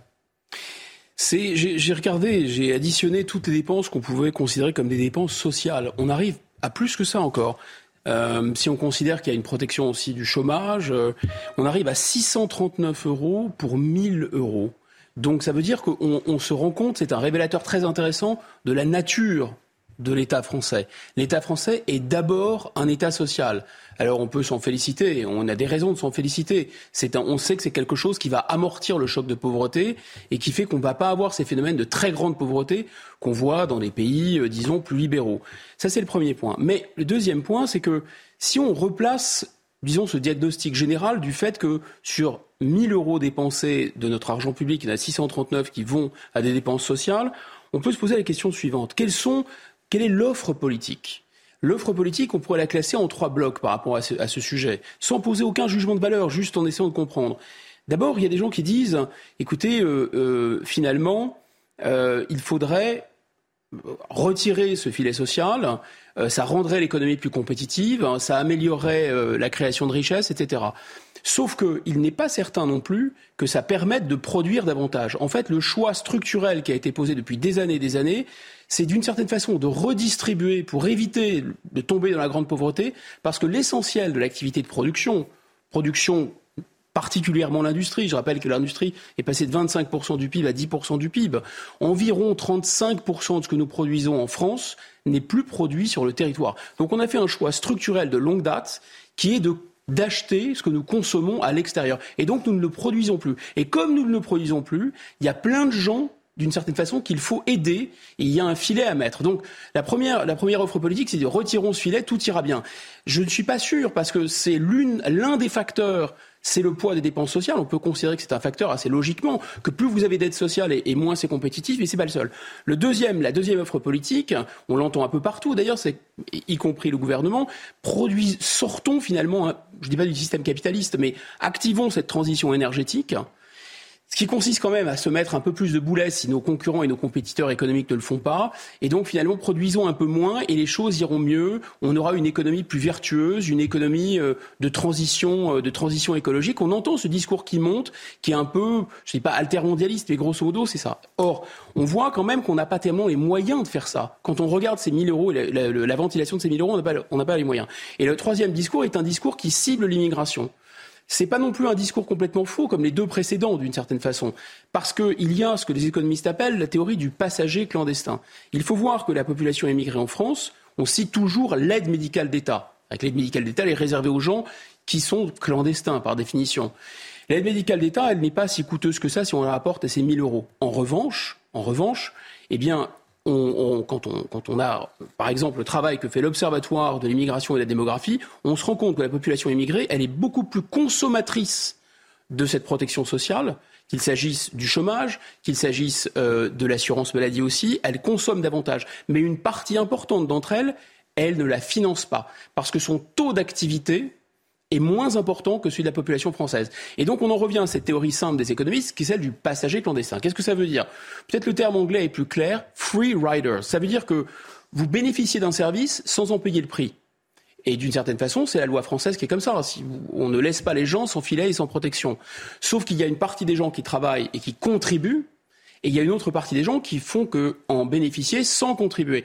Et donc c'est un peu le principe du passager clandestin. Vous êtes dans un métro, vous ne payez pas votre ticket de métro, et donc, s'il y a une personne qui fraude, ça va. Dix personnes qui fraudent, c'est plus compliqué. Et si vous avez la moitié des utilisateurs du métro qui, eux, ne payent pas leur billet, alors on n'en est pas là, bien sûr, mais c'est pour donner une image, eh bien effectivement, vous allez avoir un énorme problème de financement du métro. Donc cette charge sociale, de dépenses sociales, parce qu'on a choisi de ne pas moins produire, de s'ouvrir à la concurrence sans contrepartie, parce qu'aussi on a fait venir une population qui est très consommatrice et qui n'est pas nécessairement contributrice, on voit que ça pose un problème, disons, de soutenabilité. Alors je voulais vous interroger sur l'autre enseignement finalement de cette répartition, c'est que si on a un État très protecteur, j'ai envie de dire, sur le plan social, en revanche, sur le plan régalien, ça me semble assez différent. On voit que les dépenses en matière de sécurité et de justice sont les postes budgétaires les moins importants dans cette répartition. 23 euros pour la sécurité, 7 euros pour la justice sur une enveloppe de 1000 euros finalement.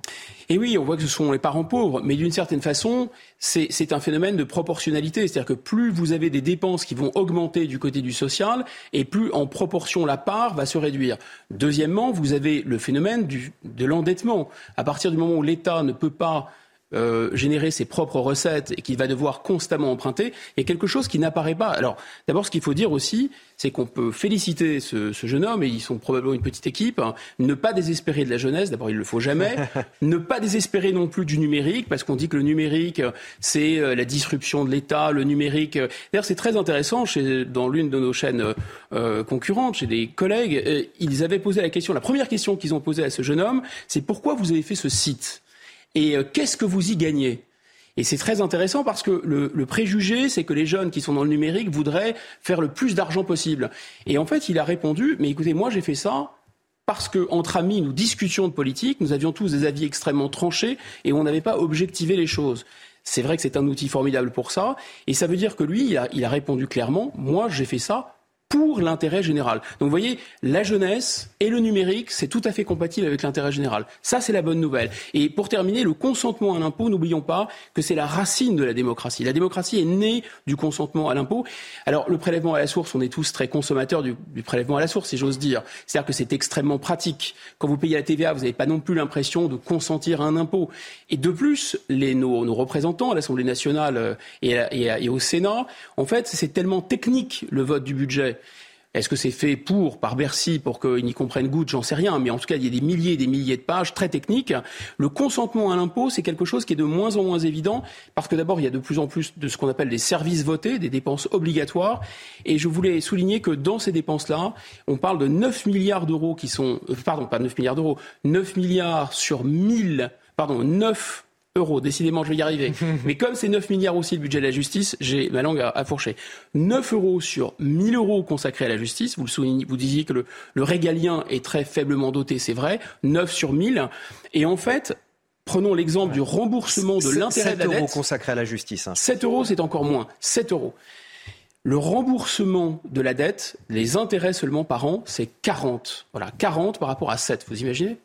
Guillaume Bigot sur euh, CNews et sur Europe 1 pour Face à Bigot. On va partir à, à Bruxelles, si vous le voulez bien, euh, Guillaume, où l'Italie a été rappelée à l'ordre hier, rappelée à ses obligations dans la crise migratoire. Les 27 ministres de l'Intérieur de l'Union européenne se sont réunis dans l'objectif d'éviter le scénario de l'Ocean Viking une nouvelle fois. Un scénario au coût politique terrible, on le sait, pour le gouvernement. Alors forcément, à Bruxelles, Gérald Darmanin a affiche sa fermeté, fait les gros yeux.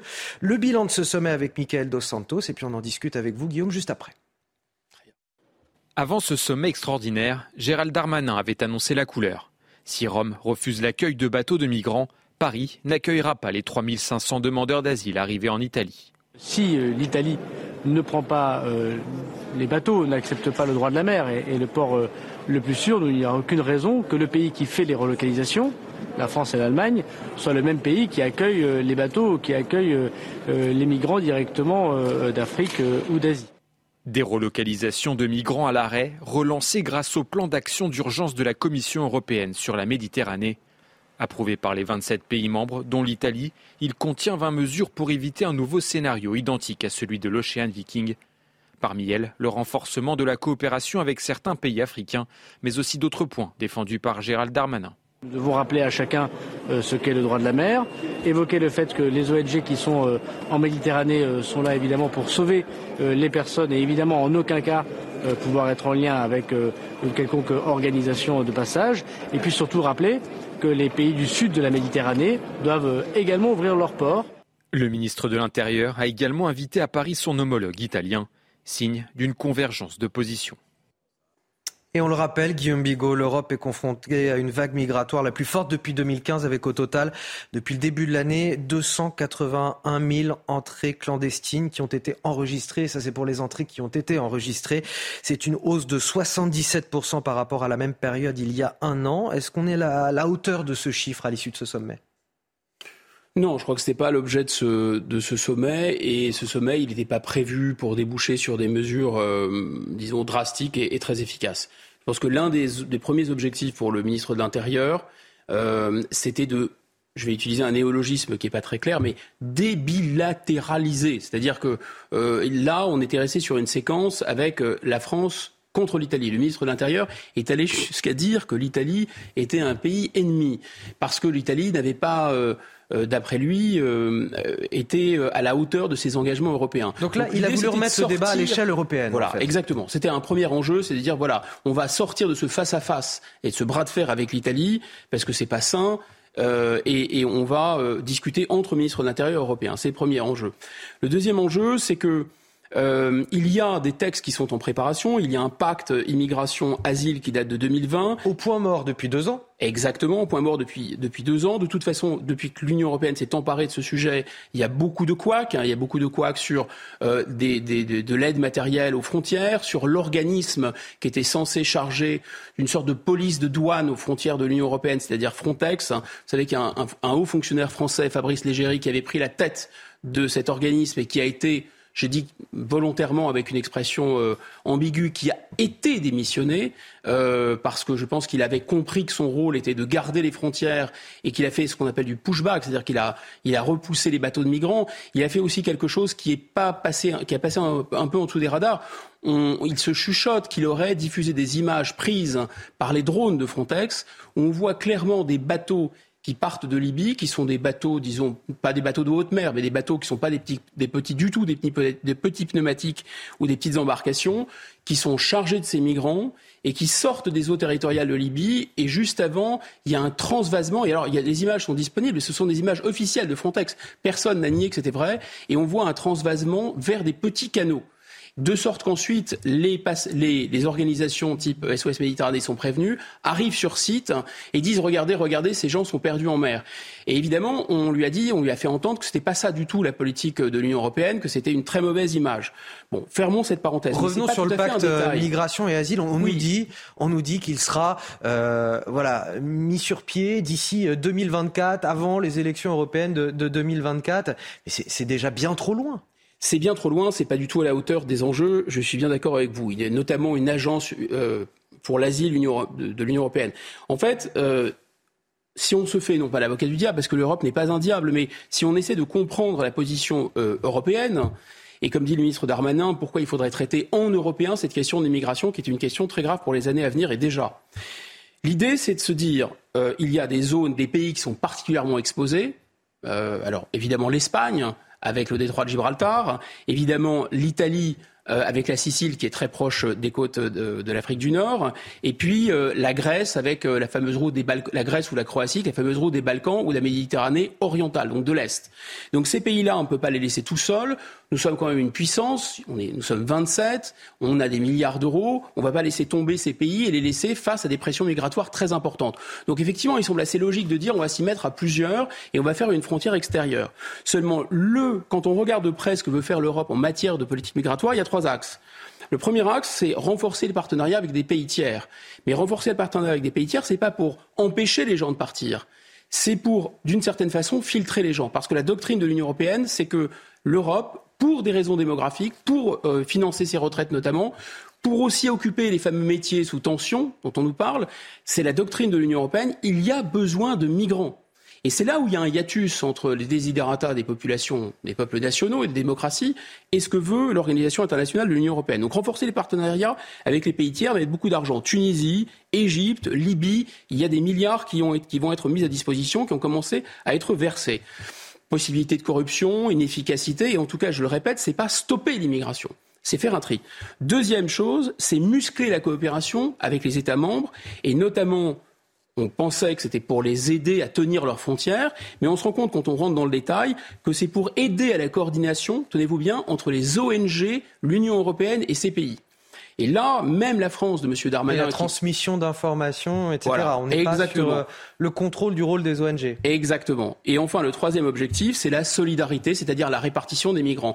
Donc, le problème, toute la question qui se pose, c'est de savoir si l'Union européenne, la construction européenne, la Commission européenne et ses instruments euh, juridiques et administratifs, est-ce que c'est la solution au problème de l'immigration ou est-ce que ça fait partie du problème de l'immigration? C'est une partie ce intégrante. ce que vous me dites, c'est que l'Union européenne, en fait, ne cherche pas du tout à, mettre fin à cette idée d'une Europe passoire, mais plutôt à, la réguler d'une autre façon, mais en tout cas, certainement pas à mettre fin à tous les passages, les points de passage en Europe. Voilà, ce que veut faire l'Union européenne concrètement, c'est de réguler les flux en considérant qu'il serait, il serait mieux d'identifier avant les gens qui ont besoin de l'asile avant, d'une part, mais ne pas limiter la définition du droit d'asile. Et on sait que même dans la définition disons, telle qu'elle est, qui est largement contournée, mais si on, reste dans l'épure des textes euh, qui sont ceux de l'Union européenne, de toute façon, l'asile peut être accordé, on va dire, à 30-40% de flux extrêmement importants.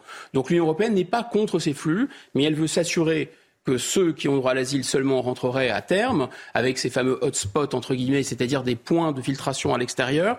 Et deuxièmement, l'Union européenne veut s'assurer qu'il y ait une main-d'œuvre, disons, compétente qui rentre par rapport aux métiers qui sont en tension. Grosso modo, c'est ça le désiderata de l'Union européenne et ça ne correspond pas à ce que veulent les peuples. En fait, les sondages dans la plupart des pays euh, de l'Union européenne montrent que les États enfin que les peuples sont contre. exactement, c'est là, où je voulais revenir. Est-ce que ça pourrait coûter politiquement à nos dirigeants aujourd'hui cette attitude à l'égard de la de, l'immigration? Euh, Regardez ce sondage Odoxa Blackbone Consulting pour Le Figaro. On a donc 53% des Français qui estiment que le gouvernement, tout d'abord, a eu tort d'accueillir euh, l'Ocean Viking. 72% des Français également qui estiment qu'il y a trop d'immigrés en France, c'est plus 9 points par rapport à 2018. 85% des Français qui sont pour durcir les mesures d'expulsion des étrangers en situation irrégulière. Et puis ce sondage également CSA pour euh, CNews, 77% des Français qui estiment que le gouvernement échoue à maîtriser l'immigration en France. Si vous voulez, d'ores et déjà, il faut dire que c'est un sujet européen. Euh, quand euh, M. Darmanin dit il faut agir en européen, on peut traduire ce qu'il dit par il faut agir dans la légalité. Parce que la légalité française, c'est aujourd'hui la légalité européenne, en l'état actuel des traités que nous avons signés eh bien, nous avons un droit d'asile qui s'impose à nous, qui est un droit d'asile euh, européen. Nous avons des conditions d'entrée dans euh, l'espace Schengen qui sont définies en commun. Et donc, c'est soit ce qui, a été signé, ce qui s'applique aujourd'hui. Et donc, on n'aura pas moins d'immigration, on le voit. Et l'Ocean Viking est ô combien une illustration euh, de ce phénomène. Soit, deuxième solution, on va trouver une majorité des deux tiers au sein du Conseil européen et il y aura un bras de fer avec la Commission européenne pour changer ces textes. Mais d'une certaine façon, on comprend bien que l'Europe ne peut pas être la solution puisqu'aujourd'hui, la légalité européenne, qui est la légalité française, aboutit à ce phénomène. Et vous voyez, on déplace constamment le sujet un peu pour ne pas le traiter, parce qu'on ne peut pas traiter la question qui fâche. On déplace le sujet sur quel sujet? Sur, par exemple, les OQTF, la réalisation des OQTF. Et on dit, regardez, on n'arrive pas à appliquer les OQTF, parce qu'on n'en avait pas les moyens matériels, ce qui est vrai oui, regardez, on n'a pas les laissés-passer consulaires. Mais en fait, le problème est à la racine. Une fois que les gens sont rentrés et en l'état actuel des textes européens, ils rentrent. C'est-à-dire, ils rentrent et l'examen de leur cas se fait plus tard. Mais aussi, en l'état actuel des textes européens, j'insiste, 30 à 40 des gens qui vont demander l'asile vont l'obtenir.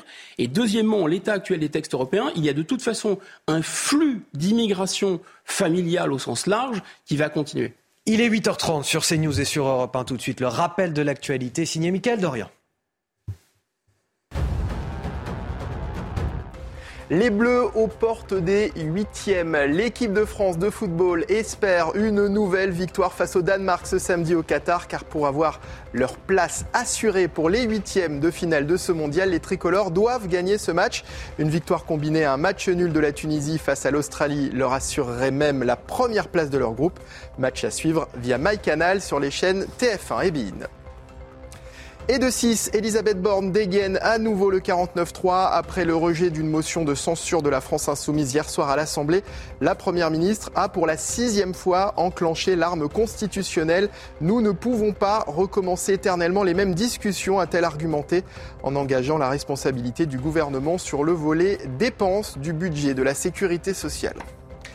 Et puis en Ukraine, 15 civils tués dans un bombardement russe à Kherson. Vendredi, la ville située dans le sud du pays a été la cible de nouvelles frappes, deux semaines seulement après le retrait des troupes de Moscou.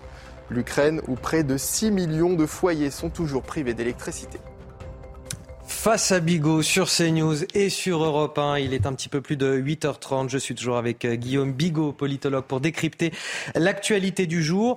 Et ces mots, ces mots du chef de l'État. Je ne crains rien. Emmanuel Macron, rattrapé par l'affaire McKinsey, le parquet national financier a annoncé euh, deux enquêtes sur l'intervention des cabinets de conseil dans les campagnes de 2017 et 2022. Une enquête pour euh, tenue non conforme des comptes de campagne et puis une autre enquête pour des chefs de favoritisme. La justice, finalement, cherche à savoir si les cabinets de conseil n'auraient pas indûment participé au financement des campagnes d'Emmanuel Macron avant de bénéficier en retour de contrats publics juteux. Tout d'abord, on écoute le chef de l'État, sa réaction, et on en discute avec vous, Guillaume, juste après. Je me suis exprimé quand j'étais candidat sur ce sujet. J'ai appris, comme vous, par la presse, qu'il y avait des associations et des élus qui avaient décidé de saisir la justice. C'est normal que la justice fasse son travail. Elle le fait librement. Elle va faire justement euh, la lumière sur, euh, sur ce sujet. Il faut que la transparence soit faite. C'est ce travail qui sera conduit. Mais encore une fois, j'insiste sur un point. Les comptes de campagne de 2017, ils ont déjà été regardés, re-regardés, re-regardés. Les choses se feront normalement. Elles doivent se faire, je dirais, avec sérénité et transparence. C'est comme ça que les choses doivent s'exercer. C'est le nouveau euh, sparadrap qui va coller à la chaussure d'Emmanuel Macron après l'affaire Benalla euh, le, le sparadrap Benalla a été retiré. Celui-ci, euh, il n'a pas été retiré et il a été déjà identifié depuis 2017. Et, et, nous sommes en 2022 et le chef de l'État a été réélu. Donc effectivement, si on peut parler d'un sparadrap, c'est plutôt cette affaire, euh, cette affaire McKinsey. Moi, je pense qu'il y a deux affaires en fait. Il y a, il y a une C'est vrai qu'elle a agité la campagne présidentielle. Cette Absolument. Il peut y avoir euh, une dimension, disons, juridique, judiciaire, pénale. Euh, c'est un point. Il faut laisser la justice faire son travail. C'est vrai que c'est un peu un peu cavalier de, de, voilà sur le fondement de quelques rumeurs. On va on va quand même essayer de, de comprendre pourquoi euh, le parquet national financier a, a décidé d'eux. Et puisque ça pourrait lui coûter politiquement. Exactement. Et deuxièmement, il y a, à mon sens, euh, de toute façon, un enjeu politique lourd dans le recours à ce, à ce cabinet-là, mais à des cabinets de conseil euh, anglo-saxons. Donc, sur le plan euh, juridique, d'abord, on sent le président de la République nettement moins bravache. Alors, c'est un peu son habitude, ça fait partie de sa marque de fabrique. Euh, il y a quelque chose de, de moi qui m'est pas antipathique. Pour, pour être honnête, je pense que face à l'adversité, c'est quelqu'un qui tient bon et qui parfois, euh, voilà, euh, fait un peu, voilà, un peu, un peu rouler des mécaniques. Mais il a dit d'ailleurs, il y a quelques mois de ça, écoutez, euh, si vous me continuez à me chercher des noises sur l'affaire McKinsey, bah, écoutez, il y, a, il y, a, des tribunaux pour ça. Euh, on n'a qu'à, vous avez chiche, vous avez qu'à demander euh, à ce que ça devienne une affaire pénale. Là, le problème, c'est que le parquet national financier a exaucé le vœu de M. Macron et a lancé non pas une enquête, mais trois enquêtes. Une enquête pour la tenue non conforme des comptes de campagne. Alors 2017, ok, mais ils ont ajouté 2022. Hmm. Deuxièmement, favoritisme et recel de favoritisme. Concrètement, qu'est-ce que c'est C'est lié au premier point, c'est-à-dire que des cadres, euh, des partenaires de McKinsey en 2017 et manifestement en 2022 ont participé pro bono, c'est-à-dire de manière bénévole à la campagne du chef de l'État, lui donnant des conseils, participant à des réunions, etc., en tant que personne, finalement, en tant que citoyen qui était engagé aux côtés d'Emmanuel Macron. Sauf que ce ne sont pas des gens lambda, ce sont des salariés. Alors vous allez me dire, oui, mais et c'est la défense du chef de l'État. D'ailleurs, il y a plein de gens qui participent à une campagne. Voilà. Sauf que quand on sait qu'on participe à une campagne euh, électorale, politique, euh, règle, surtout à ce niveau-là, c'est qu'on s'investit, alors soit pour quitter complètement le privé pour aller dans le public, ça peut être une solution, on a une ambition politique, soit en tout cas parce qu'on attend quelque chose. Donc vous voyez, c'est toute l'ambiguïté. Et là, ce ne sont pas des gens qui, comme M. Macron, ont quitté la banque Rothschild pour aller en politique, ce ne sont pas des gens qui ont quitté McKinsey quand ils l'ont conseillé pendant la campagne pour ensuite dire bon, ça y notre candidat a gagné, nos idées ont gagné, la France est tellement plus important que McKinsey, donc on va s'investir euh, au service de l'État français et de la politique de M. Macron. Pas du tout, ils sont restés chez McKinsey. Et qu'est-ce qu'a trouvé Et McKinsey, curieusement ou pas curieusement, ce sera au juge de décider, eh bien, à multiplier les contrats publics à hauteur de presque 50 millions d'euros. Donc, troisième point encore d'enquête, de, blanchiment aggravé et fraude fiscale. Alors pourquoi? Parce qu'en 2020, le chiffre d'affaires de McKinsey en France est 329 millions d'euros, ce qui d'ailleurs par rapport à un cabinet de cette taille n'est pas si considérable. Montant de l'impôt, zéro. Voilà. Donc, euh, je pense qu'il y a beaucoup de petits entrepreneurs qui rêveraient de ça. Donc, l'idée de pro bono en politique, est-ce qu'on fait des choses gratuitement en politique? Je, vous, voilà, je laisse euh, ceux qui nous écoutent euh, et qui nous regardent euh, le, déterminer. Est-ce qu'une entreprise comme McKinsey, qui a un service spécifique de consultance stratégique auprès des acteurs publics, de, la politique, et qui a une politique pensée et intelligente, d'ailleurs très intelligente, de relations publiques pour, euh, je dis pas infiltrer, je dis placer des gens à des leviers de commande parce que ce sont euh, des gens qui connaissent les décideurs publics Est-ce qu'eux, ils agissent de manière euh, désintéressée, pro bono? Est-ce que McKinsey est une entreprise désintéressée pro bono? Là aussi, je vous laisse réfléchir à la question. En tout cas, ce qui est sûr, c'est que le canard enchaîné a révélé que McKinsey a décidé de se retirer de, de la consultance publique en France dans les années à venir. Bon, ok, prenons cette information pour ce qu'elle est, c'est-à-dire un début de, rien du tout. Finalement, on ne peut pas en tirer quoi que ce soit. C'est une information. Je rappelle aussi que McKinsey a été lourdement, mais très lourdement condamné aux États-Unis parce que dans un scandale euh, où ils ont fait du, du, du, conseil à la fois pour l'État fédéral américain sur la politique sanitaire et en même temps pour un, un, laboratoire pharmaceutique qui a produit des opioïdes qui ont tué des dizaines, peut-être même des centaines de milliers d'Américains. Ils ont été obligés de transiger et de payer une fortune pour éviter d'aller sous les verrous. Et c'est ce, ce cabinet-là qui, après qu'on ait, qu'on ait su ça, a été appointé par le gouvernement français pour, vous savez quoi? Mener la campagne de vaccination. Enfin, dernière chose, Mediapart, 31, un article qui date du 31 mars dernier. Je m'arrive rarement de citer Mediapart, il faut dire, mais euh, une fois n'est pas coutume, il y a un ancien cadre de McKinsey qui dit Nous vendions des fortunes, des trucs effarants de nullité. Fermez les guillemets. C'est sa responsabilité. En tout cas, la justice suivra son cours dans cette affaire. On va parler d'un autre sujet d'actualité. Hier, justement, a démarré euh, la collecte de la banque alimentaire, une collecte essentielle, car avec la crise, les Français dans le besoin sont de plus en plus nombreux. Elle espère donc, la banque alimentaire, récolter cette année 10 000 tonnes de dons. Mais là encore, avec euh, l'inflation et le budget serré des ménages, pas sûr que les dons soient à la hauteur des attentes. Le reportage à Marseille de Laure Para avec le récit de Quentin Grébel. 10 heures du matin dans ce centre commercial. Pour ce premier jour de collecte de la banque alimentaire, les donneurs sont peu nombreux. C'est important. Bah, tous les jours, c'est pas que cette année, tous les jours, c'est important pour aider les personnes. On a fait ce qu'on a pu. voilà. Il faut avoir un gros cœur solide. Les stocks de riz, de pâtes, de boîtes de conserve ou encore de produits hygiéniques peinent à grossir, au grand désespoir des bénévoles. Ça paraît très difficile actuellement. Euh, les gens sont généreux à leurs moyens, suivant leurs moyens, mais c'est beaucoup moins que les années précédentes, euh, ça c'est sûr. Objectif cette année, récolter 10 000 tonnes de denrées alimentaires, un but revu à la baisse comparé aux années précédentes, la faute au contexte économique actuel. Je pense que c'est lié à la vie chère, à l'inflation aussi, notamment à la crise économique aussi, euh, aux augmentations surtout, comme l'huile. L'année dernière, on pouvait avoir un litre d'huile pour, euh, pour 1 euro, 1,50 euro. Cette année, il a doublé, il a 3 euros, 3,40 euros. Donc, euh, regardez, on n'a même, pas, même pas rempli un technifilant entier d'huile. En France, chaque année, plus de 2 millions de personnes sont aidées par la Banque alimentaire. Guillaume Bigot, la solidarité a ses limites finalement. Quand les Français qui pouvaient aider jusque-là sont eux-mêmes en difficulté, là on a des, des, classes moyennes finalement qui se paupérisent et qui ne peuvent plus elles-mêmes aider en retour. Oui, j'ai vu ça. Euh, D'abord, il faut dire que ce, ces gens font un travail incroyable et que euh, la, leur, euh, leur, activité de, de, banque alimentaire, de collecte et, et, de, et, de, mise à disposition gratuite de nourriture est essentielle quand même pour des millions ouais. de foyers en France. C'est la première chose qu'il faut rappeler. Euh, là, j'ai vu qu'ils estimaient une.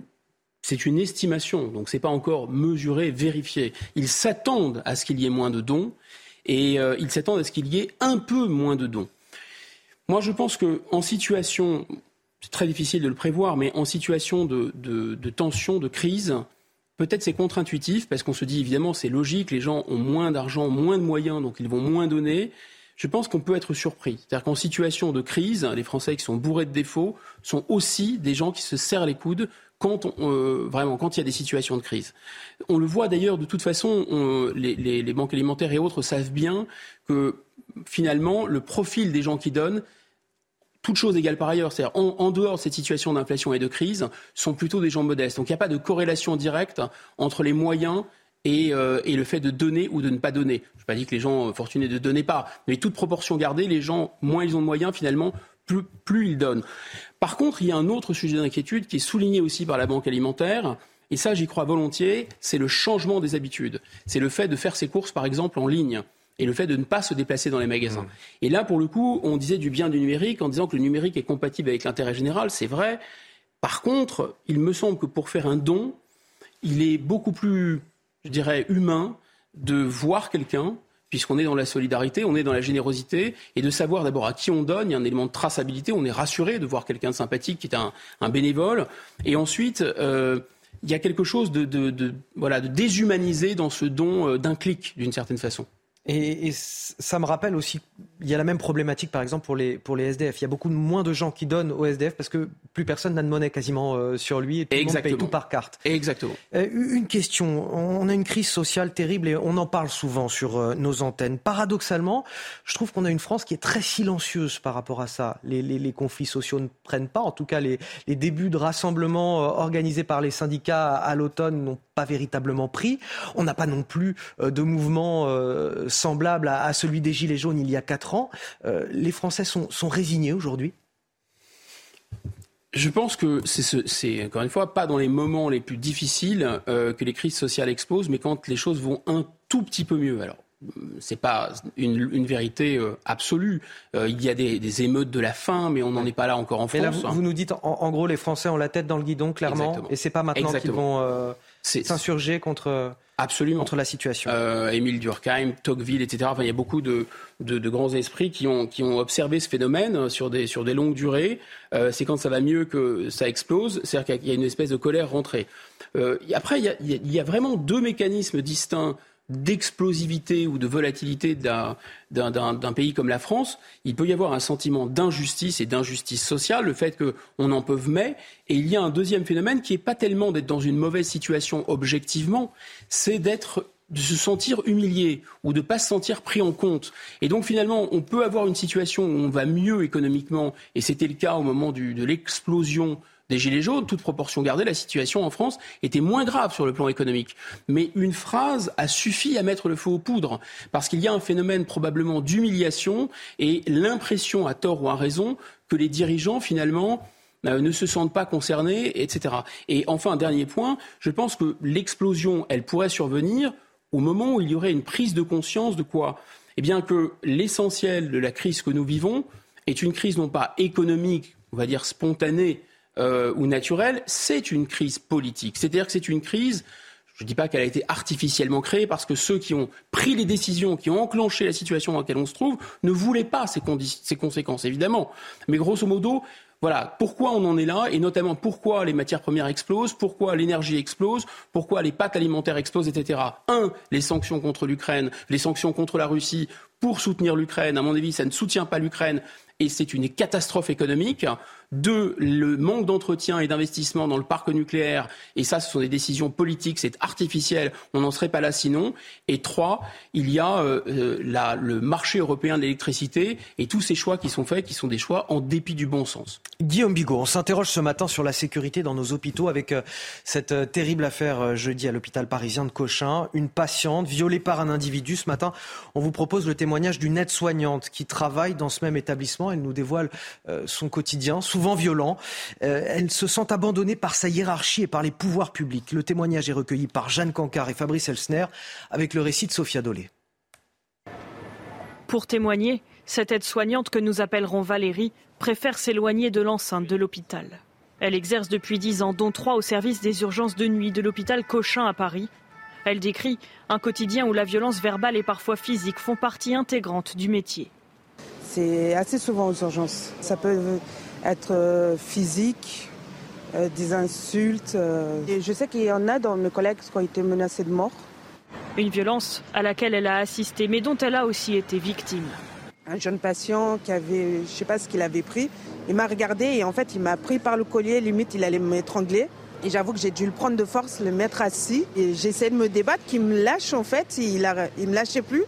Les difficultés de son travail, Valérie et ses collègues les ont régulièrement fait remonter à leur hiérarchie le plus souvent sans réponse. Ils se sentent abandonnés dans un hôpital qui manque de tout.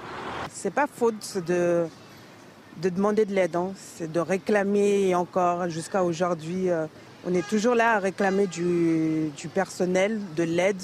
À plusieurs reprises, elle a demandé à avoir un suivi psychologique, jamais mis en place jusqu'à ce jour. Elle pense parfois à changer de métier ou de service, mais elle préfère rester elle ne veut pas abandonner son poste ni les collègues qui traversent avec elle ces difficultés. Guillaume Bigot, cet abandon de la hiérarchie et des pouvoirs publics, la volonté parfois euh, d'arrêter ce métier, c'est quelque chose qu'on retrouve effectivement euh, chez euh, le personnel hospitalier, mais aussi dans, beaucoup de métiers de la fonction publique et des, agents du public qui, sont face justement aux Français, ou parmi lesquels la violence en tout cas est de plus en plus importante.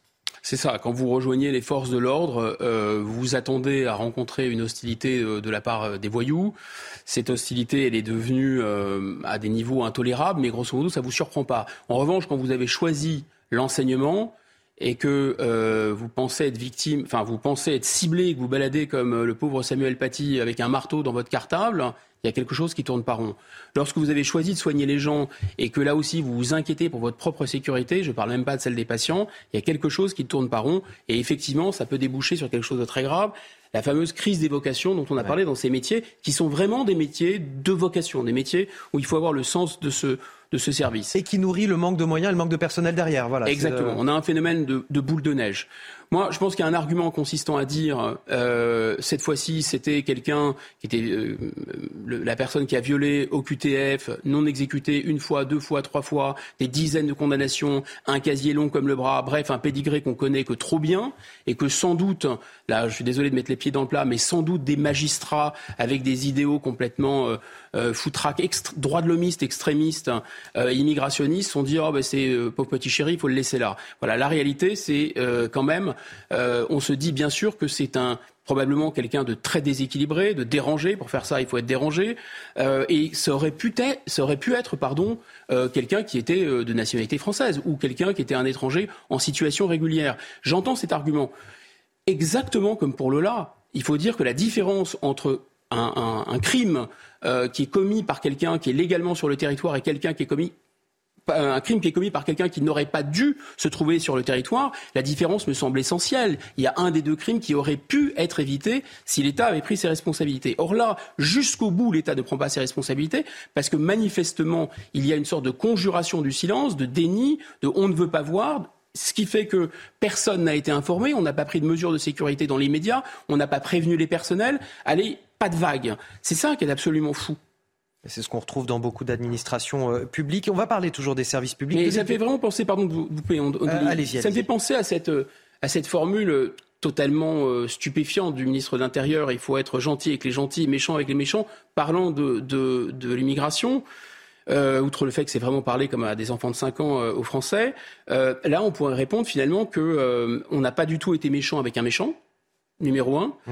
Euh, et numéro deux, que ce méchant a été méchant avec une gentille qui était malade à l'hôpital. Voilà. Et donc, euh, les gentils qui nous gouvernent veulent manifestement mettre la poussière sous le tapis.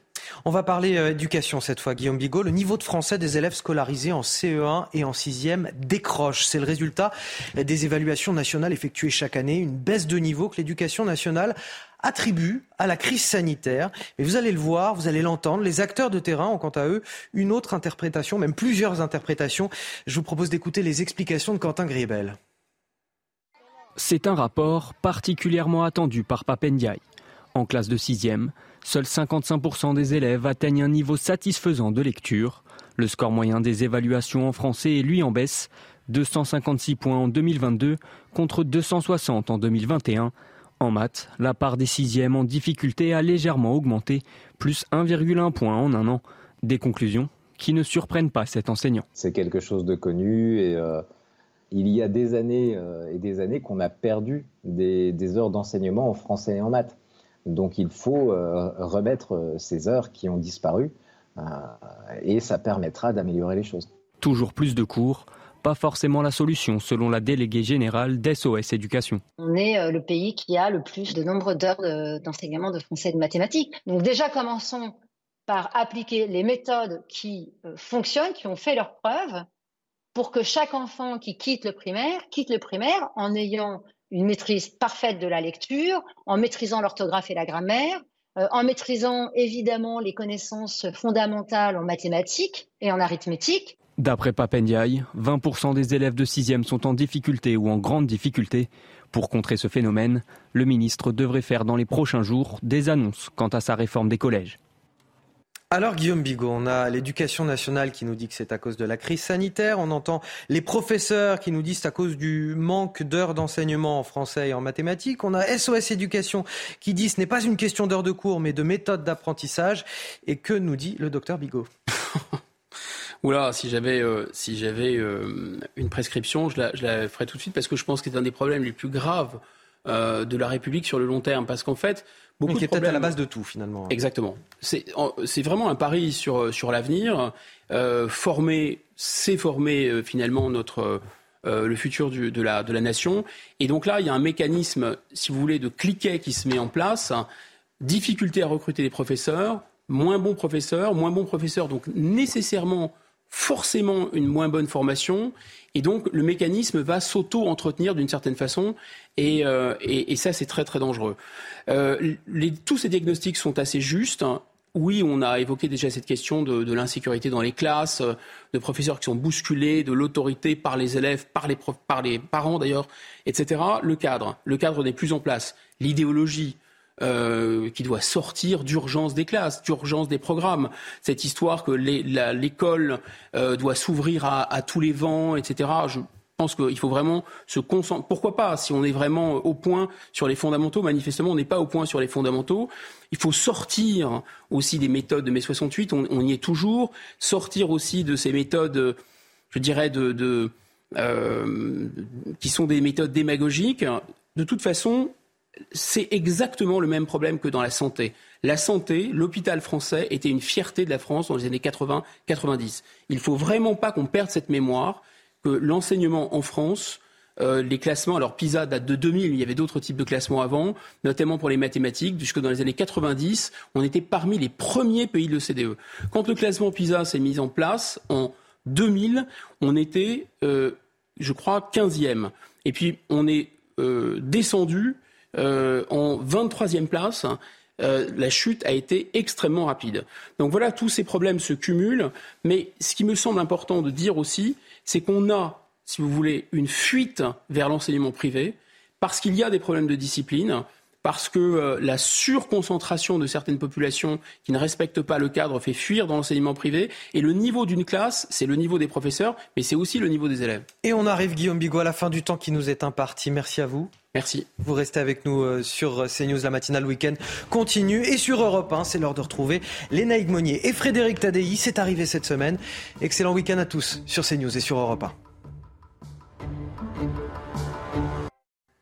Des conditions météo qui s'améliorent avec le retour de l'anticyclone, mais à cette époque de l'année, ça donne souvent des brouillards. C'est ce qu'on a justement euh, ce matin, des brouillards euh, très tenaces, très épais sur euh, l'île de France, la région Grand Est, le Val de Saône, en descendant également sur l'Aquitaine et un ciel bien dégagé sur tous les reliefs, sur toutes les montagnes de France ce matin. Très belles conditions sur la Méditerranée également. Au cours de l'après-midi, en général, les brouillards se dissipent, mais pas forcément du côté de l'Est en particulier, mais aussi sur le bassin parisien, sur le Val de Saône. Il résiste une grande partie euh, de la journée. Ça se dégage sur toute la moitié sud. Les conditions sont superbes de ce côté-là, hormis sur la Corse où le temps se dégrade avec quelques averses et ça se dégrade aussi sur la pointe bretonne avec des nuages un petit peu plus tard de la pluie à l'approche d'une nouvelle perturbation.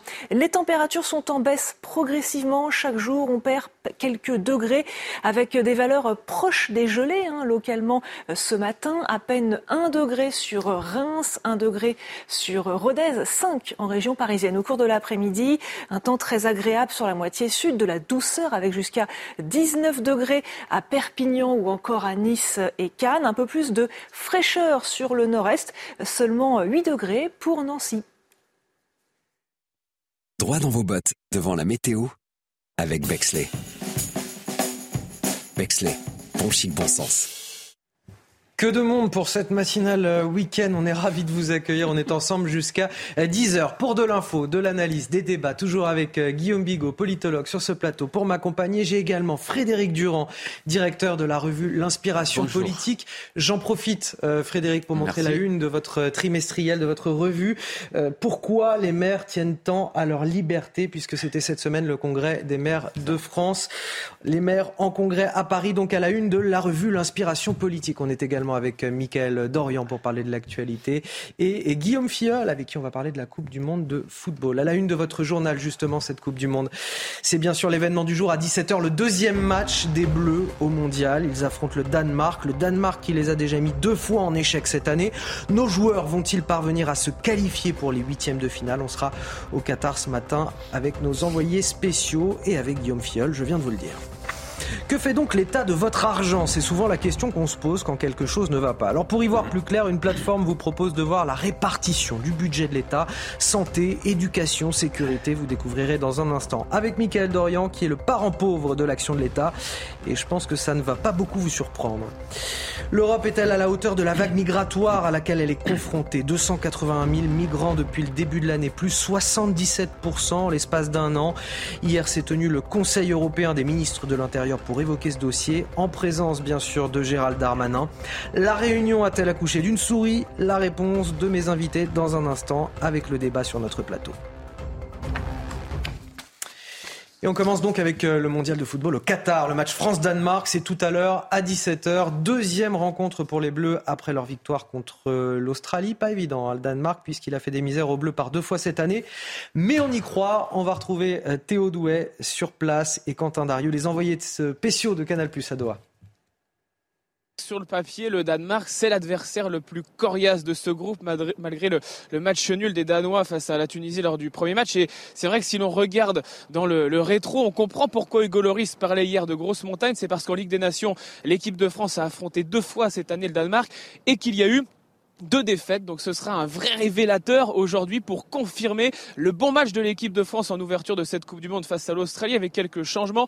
Trois changements, les trois en défense. Théo Hernandez va remplacer euh, Lucas, son frère gravement blessé sur le côté gauche. Koundé, choix tactique, va remplacer Pavard à droite. Et puis il y a le retour du patron, Raphaël Varane, qui sera associé aujourd'hui à Upamecano. Pour le reste, on ne change rien. Ça avait bien fonctionné au milieu avec Chouameni, Rabiot. Et puis le quatuor offensif avec un Griezmann très libre en soutien des deux flèches sur les côtés, Dembélé à gauche, à droite, Mbappé à gauche et puis Olivier Giroud, le co-meilleur buteur de l'histoire des Bleus en, pointe. Donc voilà, on a tous vraiment hâte d'être à 17h pour voir si les Bleus arriveront à aller décrocher une victoire et donc leur qualification. Ça se passera juste derrière, là vous l'apercevez en fond, le stade 974, donc théâtre tout à l'heure de ce France-Danemark. Et on continue à en parler avec vous, euh, Guillaume Filleul. Ça pourrait ouvrir ce match, si tout se passe bien, la porte euh, aux Bleus euh, au huitième de finale. Effectivement, Anthony, quatre jours après leur, belle rentrée en matière et cette victoire 4 buts 1 contre l'Australie, c'est l'heure de confirmer euh, pour les Bleus qui affrontent donc euh, cet après-midi euh, le Danemark. Et comme vous venez de, le dire, cette rencontre pourrait permettre à l'équipe de France de se qualifier et même d'être la première et même d'être la première équipe à décrocher sa qualification pour les huitièmes de finale à une seule condition battre cette équipe du Danemark. Et les hommes de Didier Deschamps pourraient d'ailleurs s'assurer la première place de leur groupe à condition de battre donc le Danemark et que dans l'autre match, la Tunisie et l'Australie fassent match nul. Et une qualification de l'équipe de France mettrait fin à une malédiction hein, qui dure depuis euh, maintenant euh, plusieurs années, à savoir que les trois derniers champions du monde en titre ont été éliminés dès le premier tour. C'était le cas avec euh, l'Italie en 2010, l'Espagne en 2014 et l'Allemagne en 2018. Donc pour briser cette malédiction, donc la France doit s'imposer. Sinon, tout se jouera mercredi contre la Tunisie lors du dernier match. les matchs qui sont à suivre sur la plateforme MyCanal pour ceux qui le souhaitent. Merci Guillaume Fiol. On vous retrouve tout à l'heure à 7h30 pour un, nouveau décryptage et les enjeux de, ce match qui se tiendra donc tout à l'heure à 17h entre la France et le Danemark. Une question que je voulais poser à mes invités ce matin. Où passe l'argent de vos impôts? C'est une bonne question. Hein. Souvent, on se pose la question quand euh, les choses ne vont pas. Et euh, ça tombe bien, on a Michael Dorian qui a une partie de la réponse, du moins, euh, pour la santé, l'éducation, la sécurité. Il y a une plateforme, justement, Michael Dorian, qui nous aide à y voir plus clair. En gros, elle nous montre une enveloppe de 1000 euros. Elle nous explique comment le budget de l'État est réparti sur cette enveloppe de 1000 euros. C'est ça, et c'est extrêmement bien fait. Cette plateforme, c'est juste répartition, juste-répartition.fr. Elle a été créée par un, jeune étudiant d'HEC. Elle a d'abord comme objectif de, vous l'avez dit, de vulgariser hein, les dépenses publiques pour apporter davantage de transparence sur le sujet. Je paye des impôts, oui, mais pourquoi? Où va l'argent public Où va donc mon argent? Le site part, pour simplifier, d'une enveloppe de 1000 euros. On apprend que sur cette somme, 262 euros, c'est la plus grosse partie, vont pour les retraites. que 205 euros. 205 euros vont à l'assurance maladie. Concernant l'éducation, on entend souvent dire que euh, son ministère a le plus gros budget de l'État. Et ben pour ce qui est des dépenses publiques, ce secteur n'arrive pourtant qu'en troisième position. Les secteurs qui en revanche nous coûtent le moins cher sont la culture et le sport, la sécurité et le tout dernier, c'est le parent pauvre, c'est la justice qui n'utilise que 7 euros seulement sur cette enveloppe de 1000 euros. Ce qui est intéressant avec cette euh, plateforme, Michael, c'est qu'elle vous propose aussi de faire vous-même votre propre répartition du budget de l'État. Oui, si cette répartition ne, ne, vous convient pas, vous pouvez voter pour choisir celle qui vous semble le plus juste. Anthony, actuellement, près de 805, 850 personnes ont déjà voté. écoutez le créateur de la plateforme, Thomas Gérégian. Les votants actuellement ont placé euh, l'éducation comme étant le secteur où ils voulaient dépenser plus que ce qui est fait actuellement. Le secteur euh, retraite est celui euh, où les, les votants ont décidé d'accorder le moins de dépenses. Alors les personnes qui ont voté hein, ne sont pas représentatives hein, de, de, la population, ce sont surtout des, des jeunes hein, qui ont voté pour, euh, sur cette plateforme et donc qui se sentent beaucoup moins concernés par le sujet des retraites. Merci Michael Dorian pour ces euh, explications. Euh, bon, c'est dommage parce qu'on a déjà voté le budget euh, pour 2023. En attendant, ce, qui, ce que je relève, c'est qu'on a 50%, Guillaume Bigot, de, de, cet argent, de cette enveloppe qui part essentiellement dans les retraites et, et l'assurance maladie, donc un État très protecteur sur le plan social. Mmh. Et on remarque, à contrario, que sur le plan régalien, l'État est déjà beaucoup moins protecteur puisque la part de cette enveloppe allouée à la sécurité et à la justice est respectivement de 23 et de 7 euros. Oui, ce sont des, c'est très éclairant. Et le, le, jeune homme qui a créé ça, euh, il a créé ça parce qu'il débattait avec ses amis euh, avant la présidentielle et il s'est rendu compte qu'ils avaient tous des choix extrêmement tranchés. Et il leur a dit, mais écoutez, il faudrait quand même qu'on visualise et qu'on arrive à objectiver les choses. Et quand il leur a mis ce graphique sous les yeux, évidemment, ça a changé un peu euh, les discours des uns et des autres. C'est très intéressant d'avoir une représentation comme ça, visuelle, graphique, pédagogique. Donc pour, vous avez raison, votre remarque est juste. C'est le parent pauvre, le régalien, qui est finalement le, le socle de l'État, parce que si ça n'est pas assuré, le reste n'est pas assuré, euh, c'est le parent pauvre. Ensuite, si on additionne l'assurance chômage, si on additionne les aides aux entreprises, si on additionne ce qu'on pourrait appeler finalement, je ne dis pas des dépenses passives par rapport à des dépenses actives, mais en tout cas des dépenses de filet social au sens large et, redistributive, c'est 639 euros sur 1000 euros. Donc c'est quand même absolument considérable. Or, le problème, c'est que euh, effectivement, il y a quelque chose qui est contraint là-dedans. On parle de consentement à l'impôt, mais à un moment, vous avez dans l'impôt quelque chose qu'on appelle, ce que les spécialistes appellent le service voté. Qu'est-ce que ça veut dire? Ça veut dire que de toute façon, il y a des dépenses qui sont absolument nécessaires. Vous avez des fonctionnaires, il faut bien les payer, vous n'avez pas les licencier. Vous avez des retraités, il faut bien les payer, il faut, etc., etc. Donc la part en plus, non seulement la part du social est très importante, mais ça correspond bien souvent à des services votés, c'est-à-dire des dépenses absolument obligatoires. Et donc on a un peu les mains, les pieds et les mains liés. Frédéric Durand. Oui, moi j'ai l'impression qu'on mélange un peu les choux et les carottes, néanmoins, parce qu'il euh, y, a des, y a des dépenses qui tiennent de la cotisation sociale et il y a des dépenses qui tiennent de l'impôt, ce qui n'est pas du tout pareil. C'est-à-dire la retraite, par exemple, c'est de la cotisation. C'est-à-dire que si vous avez beaucoup de gens qui travaillent, si vous avez moins de chômeurs, vous aurez plus de rentrées d'argent. Euh, or, l'éducation, ça reste le premier budget. Si on regarde le budget de l'État lui-même, c'est-à-dire le budget, euh, le budget qui, qui, part avec nos impôts, je dirais. Le reste, c'est de la cotisation sociale. Euh, L'assurance maladie, c'est la même chose. Donc, euh, moi, il me semble qu'on mélange un petit peu des choses qui n'ont pas tout à fait à voir euh, et qui surtout n'ont pas les mêmes leviers. Voilà, parce que effectivement, si vous augmentez les impôts, c'est pas parce que vous allez augmenter les impôts que vous allez mettre plus d'argent dans la retraite, puisque c'est c'est pas ça le fléchage. Si vous avez plus d'emplois, par contre, vous aurez moins de problèmes avec euh, avec les caisses de retraite, puisqu'il y aura plus de cotisations. Donc voilà, il me semble qu'il y a ce biais dans ce, si je peux me permettre. Non, mais ce... je suis d'accord avec une partie. Je suis totalement ouais. d'accord avec le diagnostic de euh, plus vous avez de, d'activité de, économique bah, hein, et plus vous avez de cotisations qui rentrent et moins vous avez de dépenses. Ça, c'est clair et net. Plus vous avez d'emplois parce que l'activité économique ne suffit pas. Bien sûr. plus vous avez d'emplois, de taux d'emploi. voilà, c'est ça. Ça, on est 100% d'accord. En revanche, c'est de l'argent public. Et là, il ne vous aura pas échappé qu'on vote euh, une réforme de la, de la sécurité sociale, qu'on vote aussi une réforme de l'assurance chômage. Allez, messieurs, on avance. L'Italie rappelée à l'ordre hier à Bruxelles, rappelée à ses obligations dans la crise migratoire. Les 27 ministres de l'Intérieur de l'Union européenne se sont réunis dans l'objectif d'éviter euh, le scénario de l'Ocean Viking une nouvelle fois. Un scénario au coup politique terrible pour le gouvernement. Alors forcément, à Bruxelles, Gérald Darmanin euh, hausse le ton, fait les gros yeux. Le bilan de ce sommet avec Michael Dos Santos et vous allez le commenter également sur ce plateau. Avant ce sommet extraordinaire, Gérald Darmanin avait annoncé la couleur. Si Rome refuse l'accueil de bateaux de migrants, Paris n'accueillera pas les 3500 demandeurs d'asile arrivés en Italie. Si euh, l'Italie ne prend pas euh, les bateaux, n'accepte pas le droit de la mer et, le port euh, le plus sûr, il n'y a aucune raison que le pays qui fait les relocalisations, la France et l'Allemagne, soit le même pays qui accueille les bateaux, qui accueille les migrants directement d'Afrique ou d'Asie. Des relocalisations de migrants à l'arrêt, relancées grâce au plan d'action d'urgence de la Commission européenne sur la Méditerranée. Approuvé par les 27 pays membres, dont l'Italie, il contient 20 mesures pour éviter un nouveau scénario identique à celui de l'Ocean Viking. Parmi elles, le renforcement de la coopération avec certains pays africains, mais aussi d'autres points défendus par Gérald Darmanin. Nous devons rappeler à chacun euh, ce qu'est le droit de la mer, évoquer le fait que les ONG qui sont euh, en Méditerranée euh, sont là évidemment pour sauver les personnes et évidemment en aucun cas pouvoir être en lien avec une quelconque organisation de passage. Et puis surtout rappeler que les pays du sud de la Méditerranée doivent également ouvrir leurs ports. Le ministre de l'Intérieur a également invité à Paris son homologue italien, signe d'une convergence de positions. Guillaume Bigot, est-ce qu'on est à la hauteur de l'enjeu? On a entendu ce chiffre hier, 281 000 entrées clandestines en Europe enregistrées depuis le début de l'année. C'est une hausse de 77% en un an.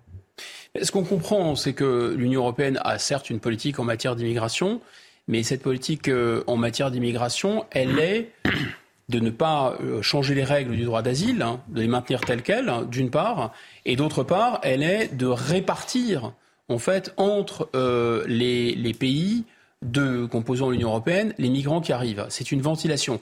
Et en fait, il y a un écho direct entre la politique du gouvernement en matière migratoire et la politique de l'Union européenne. Un peu comme s'il y avait une oreillette euh, qui reliait, si vous voulez, Bruxelles au ministre de l'Intérieur, au président de la République. Et Bruxelles dit, euh, alors on va faire euh, les emplois sous tension et on va faire des hotspots, entre guillemets, c'est-à-dire des zones de filtration dans les pays tiers, et on va faire une ventilation. Qu'est-ce qu'on nous, de quoi, parle, de quoi est-ce qu'on nous parle? On nous parle de répartir les migrants déjà à l'intérieur du pays dans les zones rurales. C'est la même politique cette fois-ci à l'échelle de l'Europe. Et on nous parle de quoi? De donner des papiers à des gens qui sont irréguliers parce qu'il y a des métiers sous tension. Donc on voit bien d'une certaine façon que c'est l'Union européenne qui fait cette politique. Frédéric Durand, vous avez le sentiment qu'elle accouche d'une souris cette réunion? Bon, on verra. En tout cas, moi, je pense que c'est utile parce qu'il n'y a qu'à ce niveau-là qu'on peut gérer à minima les choses. Alors, je sais qu'on n'est pas d'accord avec Guillaume sur cette question-là, parce que moi, je pense qu'il y a un mouvement un peu irrépressible qui va s'accentuer, c'est-à-dire qu'il y aura demain des, des, de, de, la migration euh, euh climatique, etc., des, avec les crises climatiques. Donc, je pense qu'il faut le gérer. Il ne faut pas se dire euh, ça se passera pas. Alors, on me dit oui, mais ce sont des signaux envoyés, etc. Je rappelle juste qu'il y a eu euh, depuis le début de l'année 2000 morts en Méditerranée et que c'est pas simplement les ONG, alors qu'il faille régler le problème des ONG pour que chacun respecte, qu'il y ait des codes de bonne conduite comme il le propose. Moi, je suis tout à fait d'accord avec ça. Simplement, croire qu'on va pouvoir réprimer ça, c'est impossible. J'en veux pour preuve d'ailleurs le fait qu'entre 2021 et 2022, le nombre de passages clandestins euh, en Hongrie a doublé je ne crois pas que la Hongrie soit un pays particulièrement laxiste en la matière. Et pourtant, ça a doublé. Donc si c'était aussi simple que ça de dire on arrête tout, c'est qu'une volonté politique comme je l'entends très souvent, je pense que la Hongrie, il y aurait zéro euh, migrant en Hongrie.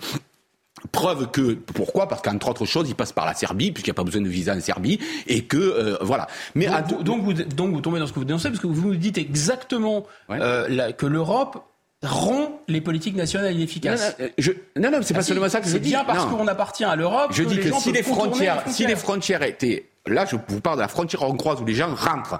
S'il eh suffisait d'une volonté politique, comme vous le dites souvent, et vous n'êtes pas le seul, euh, je dis pas qu'il il faut pas de la volonté politique. Je dis simplement que si cela suffisait, ça se saurait en Hongrie. Et si ça se sait pas en Hongrie, alors je ne sais pas ce qu'il faut faire.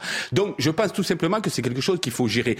Maintenant, dans la, effectivement, l'Italie a été livrée à elle-même pendant des années, des années, des années. C'est ce qui explique la montée de Salvini ou de Meloni en Italie. C'est-à-dire qu'on a laissé toute seule l'Italie à gérer ces problèmes-là pendant de très longues années. Ça, c'est scandaleux. Et moi, je comprends qu'à un moment donné, vous savez, la politique des flux migratoires, les gens, ils veulent qu'elle soit contrôlée. Ils n'ont pas envie que ce soit absolument pas maîtrisé. Ils ont raison.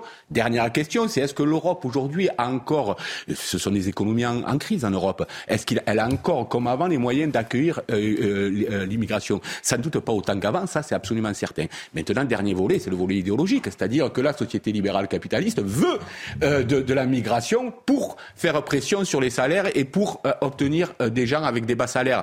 Donc c'est tout ça qu'il faut revoir. Un point, je crois, sur lequel vous êtes d'accord avec. Bien sûr. Bien sûr, mais c'est ce discours me glace un peu le sang parce qu'il y a un discours de fatalité. C'est-à-dire que là, on sait bien, il y a 1,4 milliard d'Africains. C'est vrai qu'il y a des phénomènes démographiques qui sont euh, irrépressibles. Je suis assez d'accord avec ça. Euh, plus de phénomènes climatiques, tout ça qui fait qu'il y a une pression migratoire. Ça, on est d'accord là-dessus.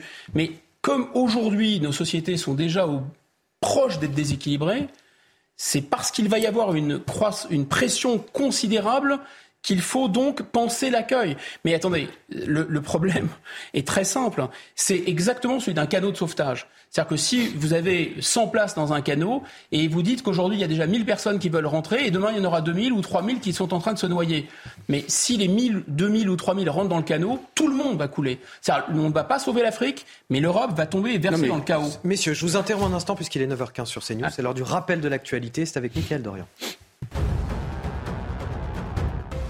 Plus de 3000 personnes réunies à Tonins, dans le Lot-et-Garonne. Hier, une marche blanche était organisée en mémoire de Vanessa. La mère de l'adolescente, son petit frère et sa sœur cadette ont ouvert le cortège. Il y a une semaine, la collégienne de 14 ans a été enlevée, violée, puis tuée. Le principal suspect est un homme de 31 ans. Il a été mis en examen dimanche et placé en détention provisoire.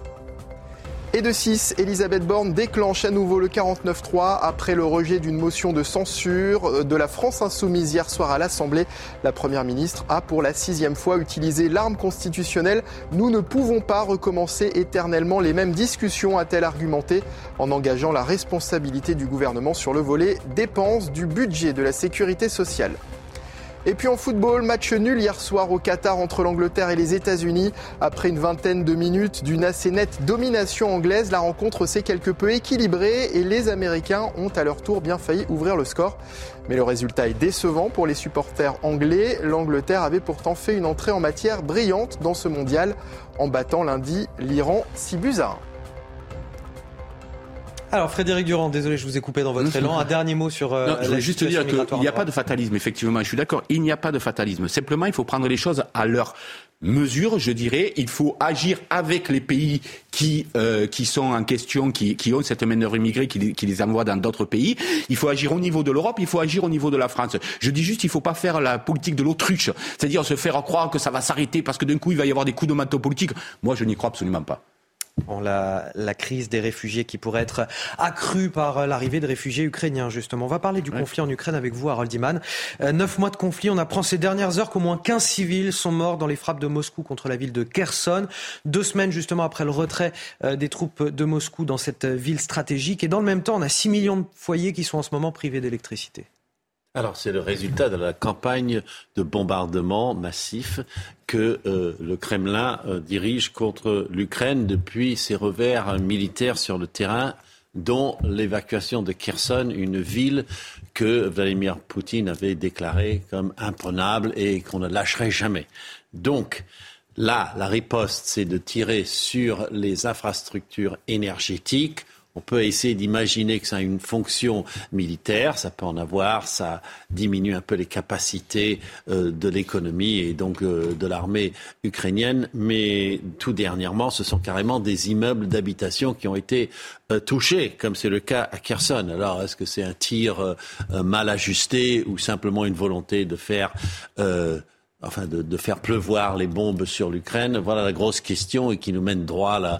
L'autre question, est-ce un crime de guerre? Est-ce un crime contre l'humanité? Toutes ces questions sont débattues à Bruxelles, à Washington. Euh, et finalement, est-ce que euh, les... Euh, est-ce que ces frappes vont vraiment avoir un effet militaire? Non, mais est-ce que ça réduit la capacité de l'Ukraine à se défendre, on dirait presque que c'est l'inverse, parce que plus ça arrive, plus on veut aider l'Ukraine. Donc la France et l'Allemagne sont là pour aider à reconstruire euh, le, le, système euh, énergétique, et les dénonciations internationales commencent à peser, et même la Chine n'est plus tellement enchantée par cette guerre. Donc voilà un peu où on en est dans cette guerre où 77 personnes sont mortes dans des frappes russes sur les infrastructures strictement. Et là, on voit sur la carte Kherson est touché notamment. Merci euh, Harold pour ces précisions. Peut-être un, mot là-dessus, euh, Guillaume Bigot.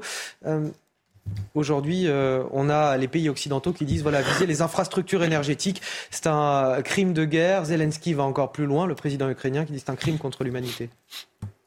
Bah, c'est certain que ça a des effets qui sont cataclysmiques sur le plan humanitaire, parce qu'il fait très très froid en Ukraine l'hiver. ce qu'on peut dire, c'est qu'avec le recul historique, on ne brise pas euh, le moral des peuples avec des bombardements. je suis plutôt d'accord euh, avec ce que dit Harold. Au contraire, ça, en général, ça soude les peuples. Hein. Euh, on l'a vu pendant la Seconde Guerre mondiale. La deuxième chose, c'est que je pense qu'il faut vraiment se garder de, de tomber dans une lecture morale ou morale et juridique de cette guerre. Mmh. Parce que depuis 2014, les bombardements sur les civils n'ont jamais cessé de l'Ukraine vers les zones occupées par les soi-disant euh, indépendantiste russe, en réalité par les, par les Russes qui avaient contrôlé ce territoire en l'envahissant depuis 2014. Donc les bombardements contre les civils sont de part et d'autre. D'une part, on voit que les c'est la guerre. Hélas, on a vu des images terrifiantes où des soldats russes désarmés étaient abattus de sang-froid par des Ukrainiens. Donc c'est pas, si vous voulez, c'est pas c'est pas les cowboys, c'est pas les Indiens et les et les, et les cowboys, c'est pas le, les bons ou les méchants. Il y a vraiment une guerre qui est particulièrement atroce. Un, un mot peut-être aussi sur euh, Vladimir Poutine euh, pour finir. Il nous reste une petite. Même s'il y a un envahisseur et un envahi, ça on est bien d'accord. Vladimir Poutine qui a rencontré pour la première fois euh, des, des, des mères de soldats pour leur dire partageaient leur douleur, pour leur dire aussi de ne pas croire euh, les mensonges sur l'offensive euh, en, Ukraine. Ses ennemis cherchent, dit-il, à, dévaluer, discréditer l'offensive russe. Cette rencontre, quand même, de Vladimir Poutine avec les mères de soldats, ça veut dire quelque chose? Bien sûr, l'opinion publique euh, en Russie, elle risque d'être ébranlée. Je pense qu'il y a un calcul hein, depuis le départ de Vladimir Poutine qui est doublement erroné. Le premier calcul, c'est un calcul consistant à dire, de toute façon, c'est une opération quasiment de police, un peu euh, ce qui avait été fait, vous savez, en 56 pour établir l'ordre dans les pays euh, à Prague et autres, hein, à Budapest. Hein, euh, et donc, on va faire manœuvrer quelques chars et on va les impressionner. Et le gouvernement de l'Ukraine va s'écrouler d'un seul coup d'un seul. Mais c'est pas du tout ce qui s'est passé. Donc, première erreur de calcul magistrale. Et pourquoi cette erreur de calcul? Et on en revient aux maire russes. Parce que pour lui, c'est une guerre de sécession. L'Ukraine fait partie intégrante de l'histoire russe. Il a écrit des longs textes là-dessus. Et donc, il pensait que la plupart de ses compatriotes étaient dans cette psychologie, pensant qu'il s'agissait de récupérer l'Ukraine, un peu comme les États-Unis auraient récupéré le Texas d'une certaine façon. Vous voyez ce que je veux dire? Et donc l'idée, c'était celle-là. Et apparemment, il se dit bon, bah les, mères russes n'ont pas accepté que leurs enfants meurent pour l'Afghanistan, parce que c'était une terre lointaine, mais elles vont accepter de mourir pour la patrie ukrainienne. Et c'est là où ils se trompent doublement. Les Ukrainiens prennent les armes, ils se considèrent pas tant que ça comme russes, et, et les mères et les grands-mères russes, sans doute, sont furieuses que leurs enfants meurent. Guillaume Bigot, Frédéric Durand, Harold Iman et Guillaume Fiol. Vous restez avec moi pour poursuivre cette matinale jusqu'à 10h. Dans un instant, on va parler de la Banque alimentaire. La Banque alimentaire qui a commencé sa campagne de récolte de dons. Mais elle a une crainte, effectivement, c'est qu'avec les prix qui explosent, les dons diminuent. Euh, regardez un extrait de ce reportage qu'on verra dans son intégralité dans quelques instants. Ça paraît très difficile actuellement. Euh, les gens sont généreux à leurs moyens, suivant leurs moyens, mais c'est beaucoup moins que les années précédentes. Euh. L'analyse, le décryptage de l'actualité avec tous mes invités dans la matinale week-end. Bonjour à ceux qui nous rejoignent, on est ravis de vous accueillir. On est encore ensemble jusqu'à 10h pour un nouveau journal en compagnie de Frédéric Durand, Guillaume Bigot, Harold Iman et Guillaume Fiol. Guillaume Fiol qui va nous parler football à la fin de cette euh, édition. Je vous dévoile tout de suite les titres de votre journal de 9h30. À la une, l'inflation galopante et toujours beaucoup de Français euh, qui connaissent des difficultés. Cet hiver, la Banque mondiale va devoir subvenir à davantage de besoins. Elle a d'ailleurs commencé sa campagne. Seulement voilà, avec les prix qui explosent, les dons diminuent. Que faire si les rouages de la solidarité commencent à s'enrayer? On en discute dans un instant sur ce plateau. Ce matin, on s'interroge aussi sur la violence dans notre société, notamment dans les établissements de santé. Après ce terrible viol à l'hôpital Cochin, nous sommes retournés sur place. Une aide-soignante nous confie son désarroi, les agressions physiques et verbales quotidiennes et surtout l'inaction de sa hiérarchie et de l'État. Le reportage à suivre. C'est bien sûr l'événement du jour à 17h, deuxième match des Bleus au Mondial de football. Ils affrontent le Danemark. Et vous, serez-vous là pour les soutenir dans les bars et les restaurants qui font habituellement le plein lors de ces matchs? Force est de constater que la ferveur n'est pas vraiment la même cette année. Et même à Marseille, ville de football, le reportage à la fin de cette édition. Et donc la Banque alimentaire a commencé cette semaine sa collecte nationale. Elle a commencé hier, une collecte essentielle car avec la crise, les Français dans le besoin sont de plus en plus nombreux. Elle espère donc récolter euh, cette année 10 euh, 000 tonnes environ de denrées alimentaires. Mais là encore, avec l'inflation et le budget serré des ménages, pas sûr que les dons soient à la hauteur des attentes. Le reportage à Marseille signé euh, Laure Para avec le récit de Quentin Grébel. 10 heures du matin dans ce centre commercial. Pour ce premier jour de collecte de la banque alimentaire, les donneurs sont peu nombreux. C'est important bah, tous les jours, c'est pas que cette année, tous les jours c'est important pour aider les personnes. Euh, on a fait ce qu'on a pu, hein, voilà. Il faut avoir un gros cœur solide. Les stocks de riz, de pâtes, de boîtes de conserve ou encore de produits hygiéniques peinent à grossir, au grand désespoir des bénévoles. Ça paraît très difficile actuellement. Euh, les gens sont généreux à leurs moyens, suivant leurs moyens mais c'est beaucoup moins que les années précédentes, euh, ça c'est sûr. Objectif cette année, récolter 10 000 tonnes de denrées alimentaires, un but revu à la baisse comparé aux années précédentes, la faute au contexte économique actuel. Je pense que c'est lié à la vie chère, à l'inflation aussi, notamment à la crise économique aussi, euh, aux augmentations surtout, comme l'huile. L'année dernière, on pouvait avoir un litre d'huile pour, euh, pour 1 euro, 1,50 euro. Cette année, il a doublé, il a 3 euros, 3,40 euros. Donc Regardez, on n'a même, pas, même pas rempli un technifil entier d'huile.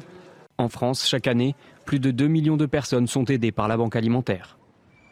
Frédéric Durand, on a les plus euh, précaires qui tombent dans une extrême précarité et puis euh, les classes moyennes aussi qui se paupérisent de leur côté, ce qui fait que bah, les rouages de la solidarité fonctionnent moins. Ben, c'est vrai que c'est difficile parce qu'aujourd'hui on a 10 millions, aux alentours de 10 millions de personnes qui vivent en dessous du seuil de pauvreté en France, un pays, le pays le septième, euh, septième rang mondial en termes de puissance économique, c'est quand même euh, assez extraordinaire.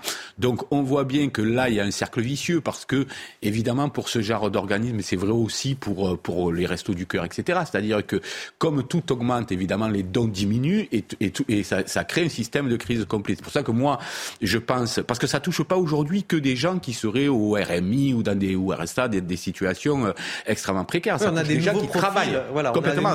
ça touche des gens qui travaillent et qui, malgré le fait qu'ils travaillent, euh, ils se retrouvent là. Donc, en dehors euh, d'augmenter les salaires et les minima sociaux, je vois pas comment on peut sortir alors. Une fois de plus, on nous explique que euh, ça nourrirait l'inflation, euh, mais malgré tout, là, ça nourrit euh, la banque. Ça, fait venir du monde à la banque alimentaire ou dans les restos du cœur ou dans tous ces lieux-là. Donc, il faut trouver des solutions en redonnant des marges de, pouvoir d'achat aux gens, parce que quand vous travaillez, que vous êtes obligé de faire la queue dans ce genre d'endroit, croyez-moi, ça doit pas être simple, et y compris pour sa propre dignité. Guillaume Bigot, vous entendez ce que dit Frédéric Durand Il faut revaloriser les salaires, les minima sociaux. C'est-à-dire que l'État là doit compenser, doit être encore plus protecteur? Les salaires, c'est pas l'État, pardon. Non, non, les salaires, c'est pas l'État. Bah, ça dépend si on les. Euh, ah, si c'est les fonctionnaires, mais si. Ça paraît. Moi, je pense qu'il faut vraiment prendre là où il y a un effet, euh, il y a un effet direct de, la, de cette de cette inflation. C'est-à-dire d'abord pour les énergéticiens, euh, aussi pour des gens. Il faut. Je pense que l'État devrait vraiment être très attentif au phénomène des marges et, euh, et, aux marges des grands distributeurs, de la grande distribution, parce que il y a une, sorte de confusion. En fait, il faut bien comprendre que la situation s'est soudainement aggravée, je le répète, pardon, pour des raisons qui sont d'abord géopolitiques. C'est vraiment l'effet des sanctions en boomerang. Il n'y a pas les sanctions elles-mêmes, mais les effets des sanctions, des effets de spéculation, des effets de pénurie, tout ça fait monter les prix pas seulement les prix d'énergie, mais en faisant monter les prix d'énergie, vous faites monter tous les prix. Donc c'est une cause artificielle, c'est une cause géopolitique. En plus, il n'est même pas sûr que ça ait des Ukrainiens par-dessus le marché. Donc tant qu'on n'attaque pas cette cause-là, moi j'ai peur pour des raisons mécaniques euh, en, en, augmentant ou en indexant, on ne fasse qu'alimenter ce cercle vicieux, malheureusement, tant qu'on ne traite pas la cause. Deuxièmement, il y a un autre facteur aussi, c'est cette histoire de marché européen de l'énergie, euh, parce que ça indexe le prix de l'énergie sur le prix du gaz. Donc là, c'est une folie furieuse. Quand vous faites à la fois exploser les prix du gaz et qu'en même temps, vous avez un dispositif qui indexe le prix du kilowattheure sur le gaz, c'est de la démence. Et enfin, troisième facteur, par-dessus le marché, les centrales nucléaires n'ont pas été entretenues Et donc là, euh, là, là c'est la totale, si j'ose dire. Et dans cette crise sociale terrible, qui est peut-être plus importante même que celle des, Gilets jaunes, comment on explique que la France soit finalement si silencieuse, que les mouvements sociaux ne prennent pas, qu'il n'y ait pas euh, d'autres Gilets jaunes sur les ronds-points? Ça, d'abord, on n'est pas à l'abri de ce qui va se passer dans, dans, dans, un futur proche. On ne le sait pas. Euh, donc, euh, je pense que les gens sont aussi un peu abasourdis de ce qui leur arrive. il y a toujours un temps comme ça de latence parce que c'est pas dans les moments de crise forcément les plus forts qu'on a euh, des mouvements sociaux. C'est quand on arrive un peu à sortir la tête de l'eau et qu'on se dit mais tout ce qui se passe est anormal. Quand on est vraiment pris comme ça dans le dans la nasse, je dirais, euh, euh, c'est un petit peu difficile. Mais enfin, je pense que le, le quinquennat d'Emmanuel Macron risque, et notamment la réforme de retraite qui va arriver, parce qu'imaginez une réforme des retraites dans des conditions telles que celle-là, euh, où on va dire, on va expliquer aux gens, mais non seulement vous vivez peu ou prou dans la misère, c'est de plus en plus difficile, mais vous allez travailler plus longtemps. Je pense que ça risque d'être la goutte d'eau qui fasse déborder le vase. C'est après qu'il faut s'attendre à des... Euh, des contestations en France? Oui, probablement, mais, mais là, je, encore une fois, il ne s'agit pas de faire de l'immigration un sujet obsessionnel et la cause de tout, parce que ce serait totalement absurde et de mauvaise foi. Euh, mais enfin, il y a cette, euh, cette comparaison. Euh, les Français, 14% de taux de pauvreté. Alors la pauvreté est définie par rapport au salaire médian. On est très en dessous du salaire médian. Grosso modo, euh, vous avez vraiment, vraiment plus de quoi, à peine de quoi boucler vos fins de mois. Et encore, on, l'a vu, vu sur un sujet, souvenez-vous, sur le secours catholique, quand il vous reste moins de 7 euros une fois tout payé, euh, vous n'êtes même pas en situation de vous nourrir. Je ne sais pas si vous vous souvenez. Donc 14% de la population française est exposée à ce genre de risque. La population immigrée, c'est 38%. Dans ces conditions, on est vraiment dans ce phénomène de canot de sauvetage. Est-ce que c'est vraiment raisonnable de faire venir des gens qui, en plus, euh, seront euh, en grande pauvreté? C'est de la démence, là aussi. On s'interroge ce matin sur la, sécurité dans nos hôpitaux avec cette terrible affaire jeudi à, à l'hôpital parisien de Cochin, une patiente violée par un individu. Ce matin, on vous propose le témoignage euh, d'une aide-soignante qui travaille dans ce même établissement. Elle nous dévoile son quotidien, souvent violent, et se sent abandonnée par sa hiérarchie et par les pouvoirs publics. Un témoignage qui a été recueilli par Jeanne Cancard et Fabrice Elsner, avec le récit signé Sophia Dolé. Pour témoigner, cette aide-soignante que nous appellerons Valérie préfère s'éloigner de l'enceinte de l'hôpital. Elle exerce depuis dix ans, dont trois au service des urgences de nuit de l'hôpital Cochin à Paris. Elle décrit un quotidien où la violence verbale et parfois physique font partie intégrante du métier. C'est assez souvent aux urgences. Ça peut être euh, physique, euh, des insultes. Euh. je sais qu'il y en a dans mes collègues qui ont été menacés de mort. Une violence à laquelle elle a assisté, mais dont elle a aussi été victime un jeune patient qui avait, je ne sais pas ce qu'il avait pris. Il m'a regardé et en fait, il m'a pris par le collier, limite, il allait m'étrangler. Et j'avoue que j'ai dû le prendre de force, le mettre assis. Et j'essaie de me débattre, qu'il me lâche en fait, il ne me lâchait plus. Les difficultés de son travail, Valérie et ses collègues les ont régulièrement fait remonter à leur hiérarchie. Le plus souvent sans réponse, ils se sentent abandonnés dans un hôpital qui manque de tout. C'est pas faute de, de demander de l'aide, hein. c'est de réclamer encore jusqu'à aujourd'hui. Euh, on est toujours là à réclamer du, personnel, de l'aide. À plusieurs reprises, elle a demandé à avoir un suivi psychologique, jamais mis en place jusqu'à ce jour. Elle pense parfois à changer de métier ou de service, mais elle préfère rester. Elle ne veut pas abandonner son poste ni les collègues qui traversent avec elle ces difficultés. Guillaume Bigot, il y a une violence croissante de la société à, l'égard des, agents du service public, que ce soit dans les hôpitaux, les administrations. Oui, bien sûr. Il y a deux mécanismes euh, qui, se, conjuguent, en fait, qui ne sont pas exclusifs l'un de l'autre. On a un phénomène d'ensauvagement général, des individus qui n'arrivent plus à contrôler leur frustration, euh, des individus qui font de plus en plus mal aussi. C'est quand la situation économique s'aggrave, euh, c'est pas très bon pour les pathologies mentales en général. Et c'est, le psychanalyste Lacan avait cette formule, il disait la société, qu'est-ce que c'est? C'est la société fonctionne quand on elle, elle, peut mettre un couvercle sur le cerveau des gens.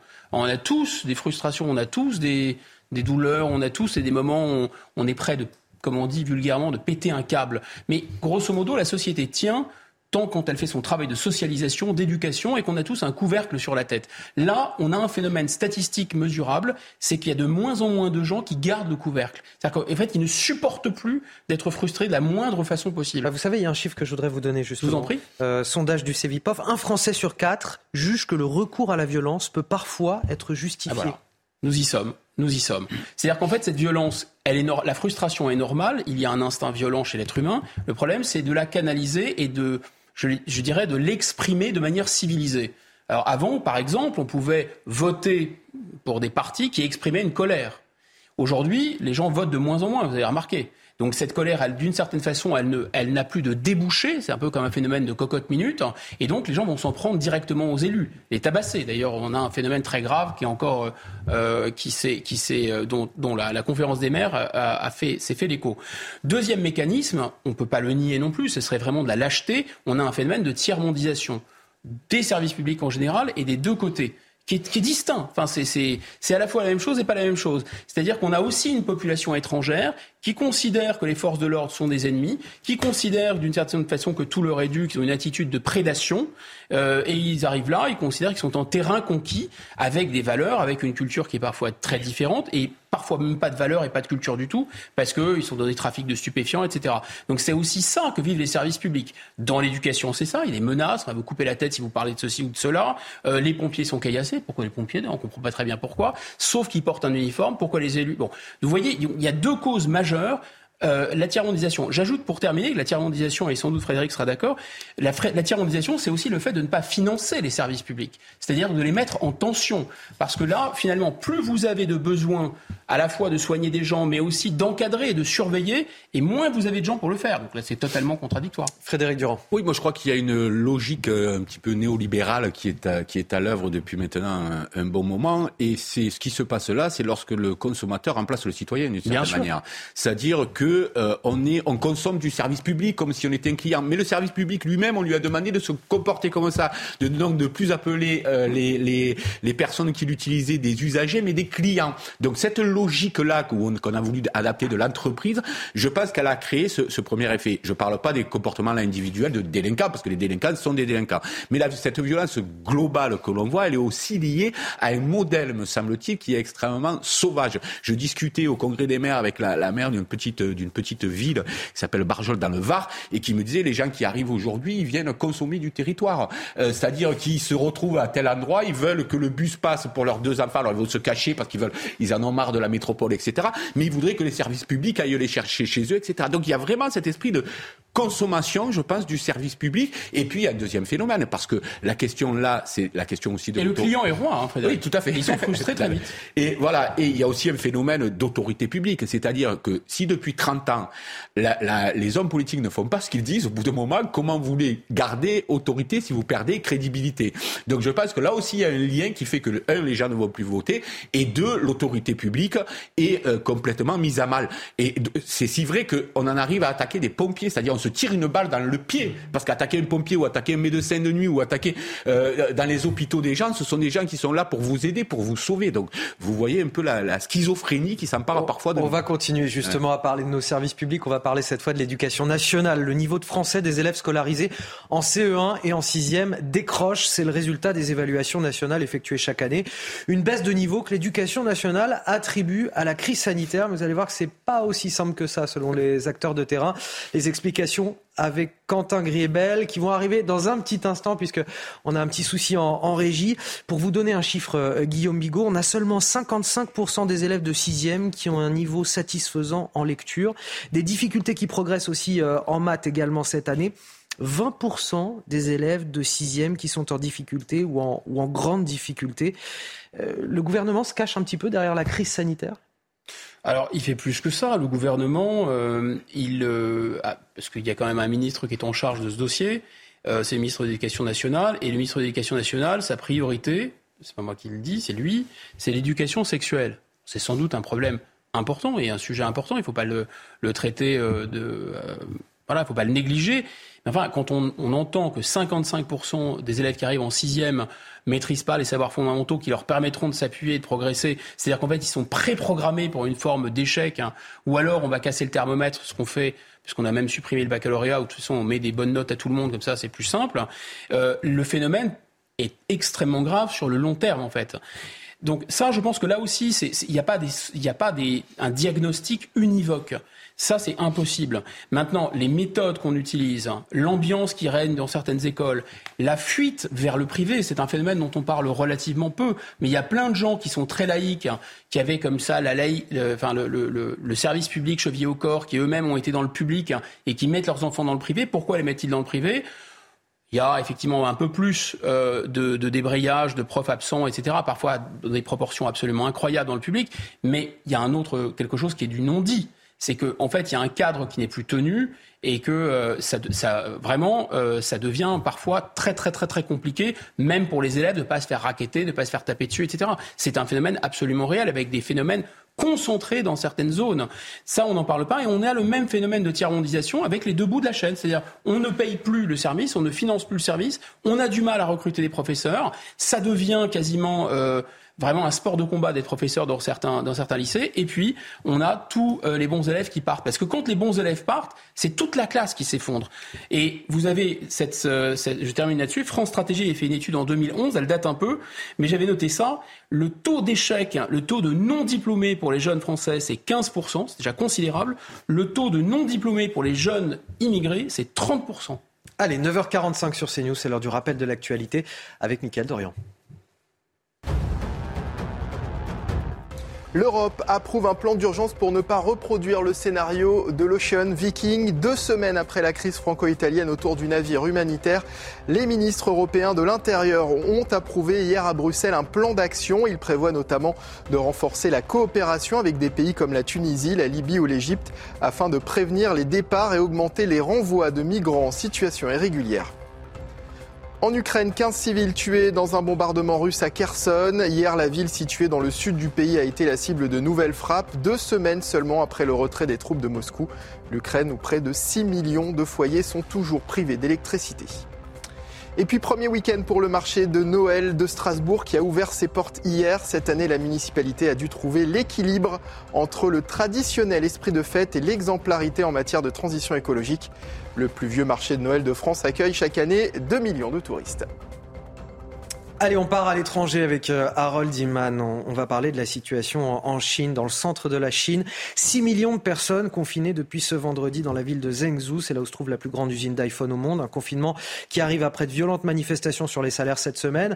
Euh, tout ça se produit aussi dans un contexte de grogne populaire croissante contre la politique zéro Covid du gouvernement. Une politique qui impose bah, des confinements à répétition, qui impose à la population aussi des tests quasi quotidiens. Harold, est-ce que la Chine va devoir assouplir finalement cette politique par la force des choses à un moment donné? On dirait que oui, car euh, on est parti de la tolérance zéro envers la Covid depuis euh, que ça a éclaté à Wuhan fin 2019. Mais maintenant, euh, Xi Jinping voudrait réagir un peu à la grogne populaire.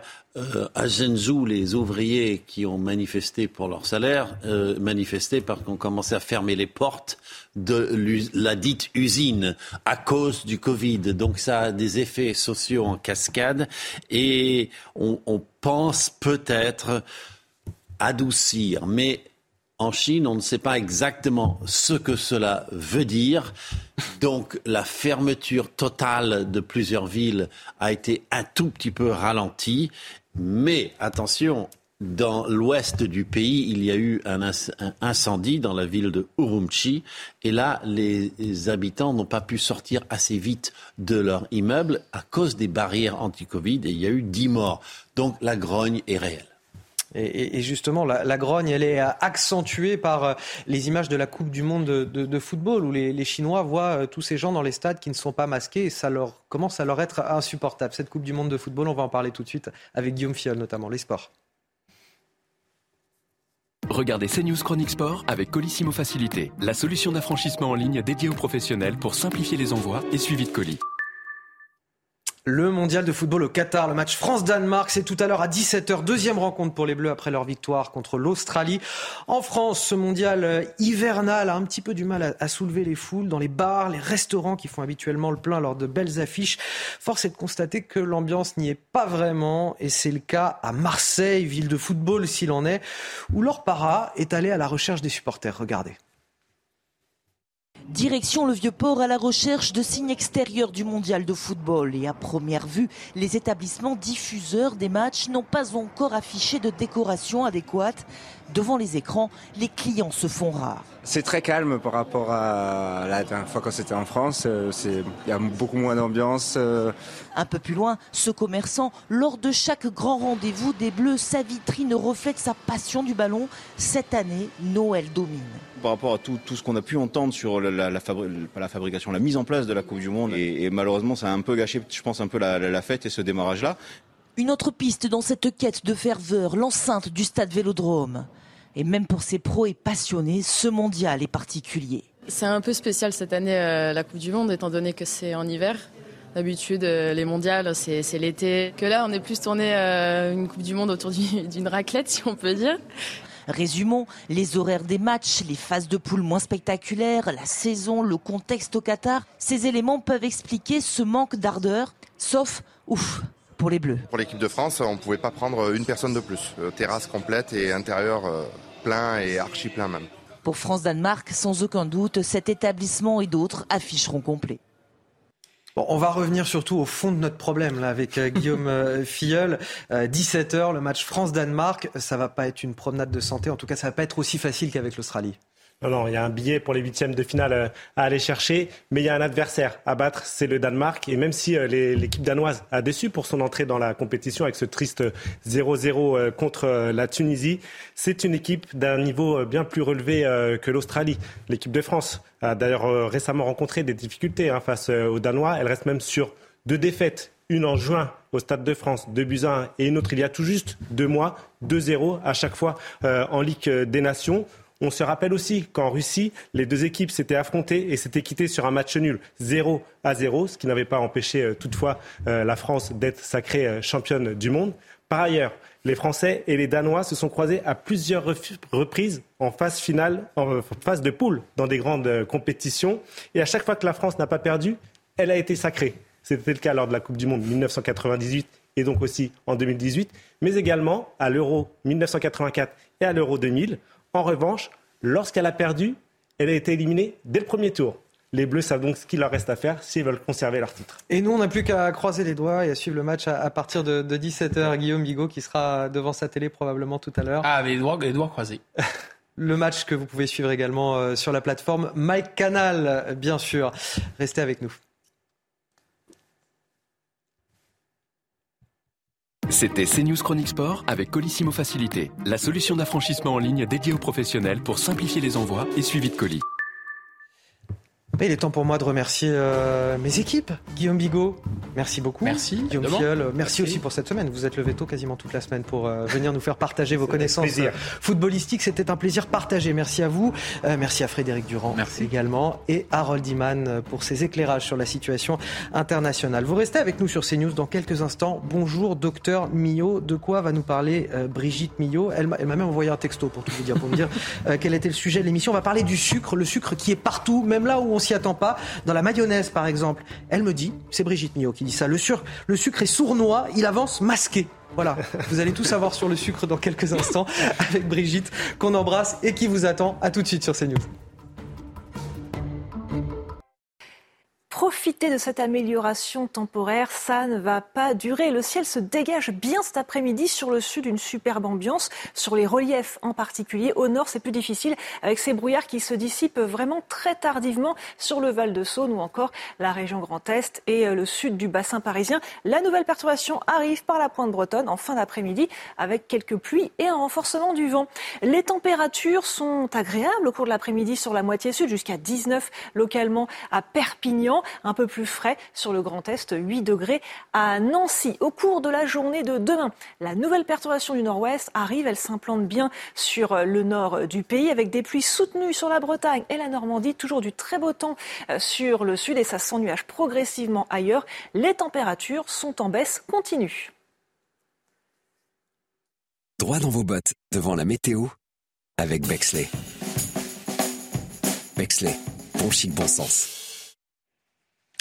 Bonjour à tous, à la une de l'actualité, les Bleus aux portes des huitièmes. L'équipe de France espère une nouvelle victoire face au Danemark ce samedi au Qatar, car pour avoir leur place assurée pour les huitièmes de finale de ce mondial, les tricolores doivent gagner ce match et pourraient même terminer premier de leur groupe. Match à suivre bien sûr via MyCanal sur les chaînes TF1 et BeIN. Et de 6, Elisabeth Borne déclenche à nouveau le 49-3 après le rejet d'une motion de censure de la France insoumise hier soir à l'Assemblée.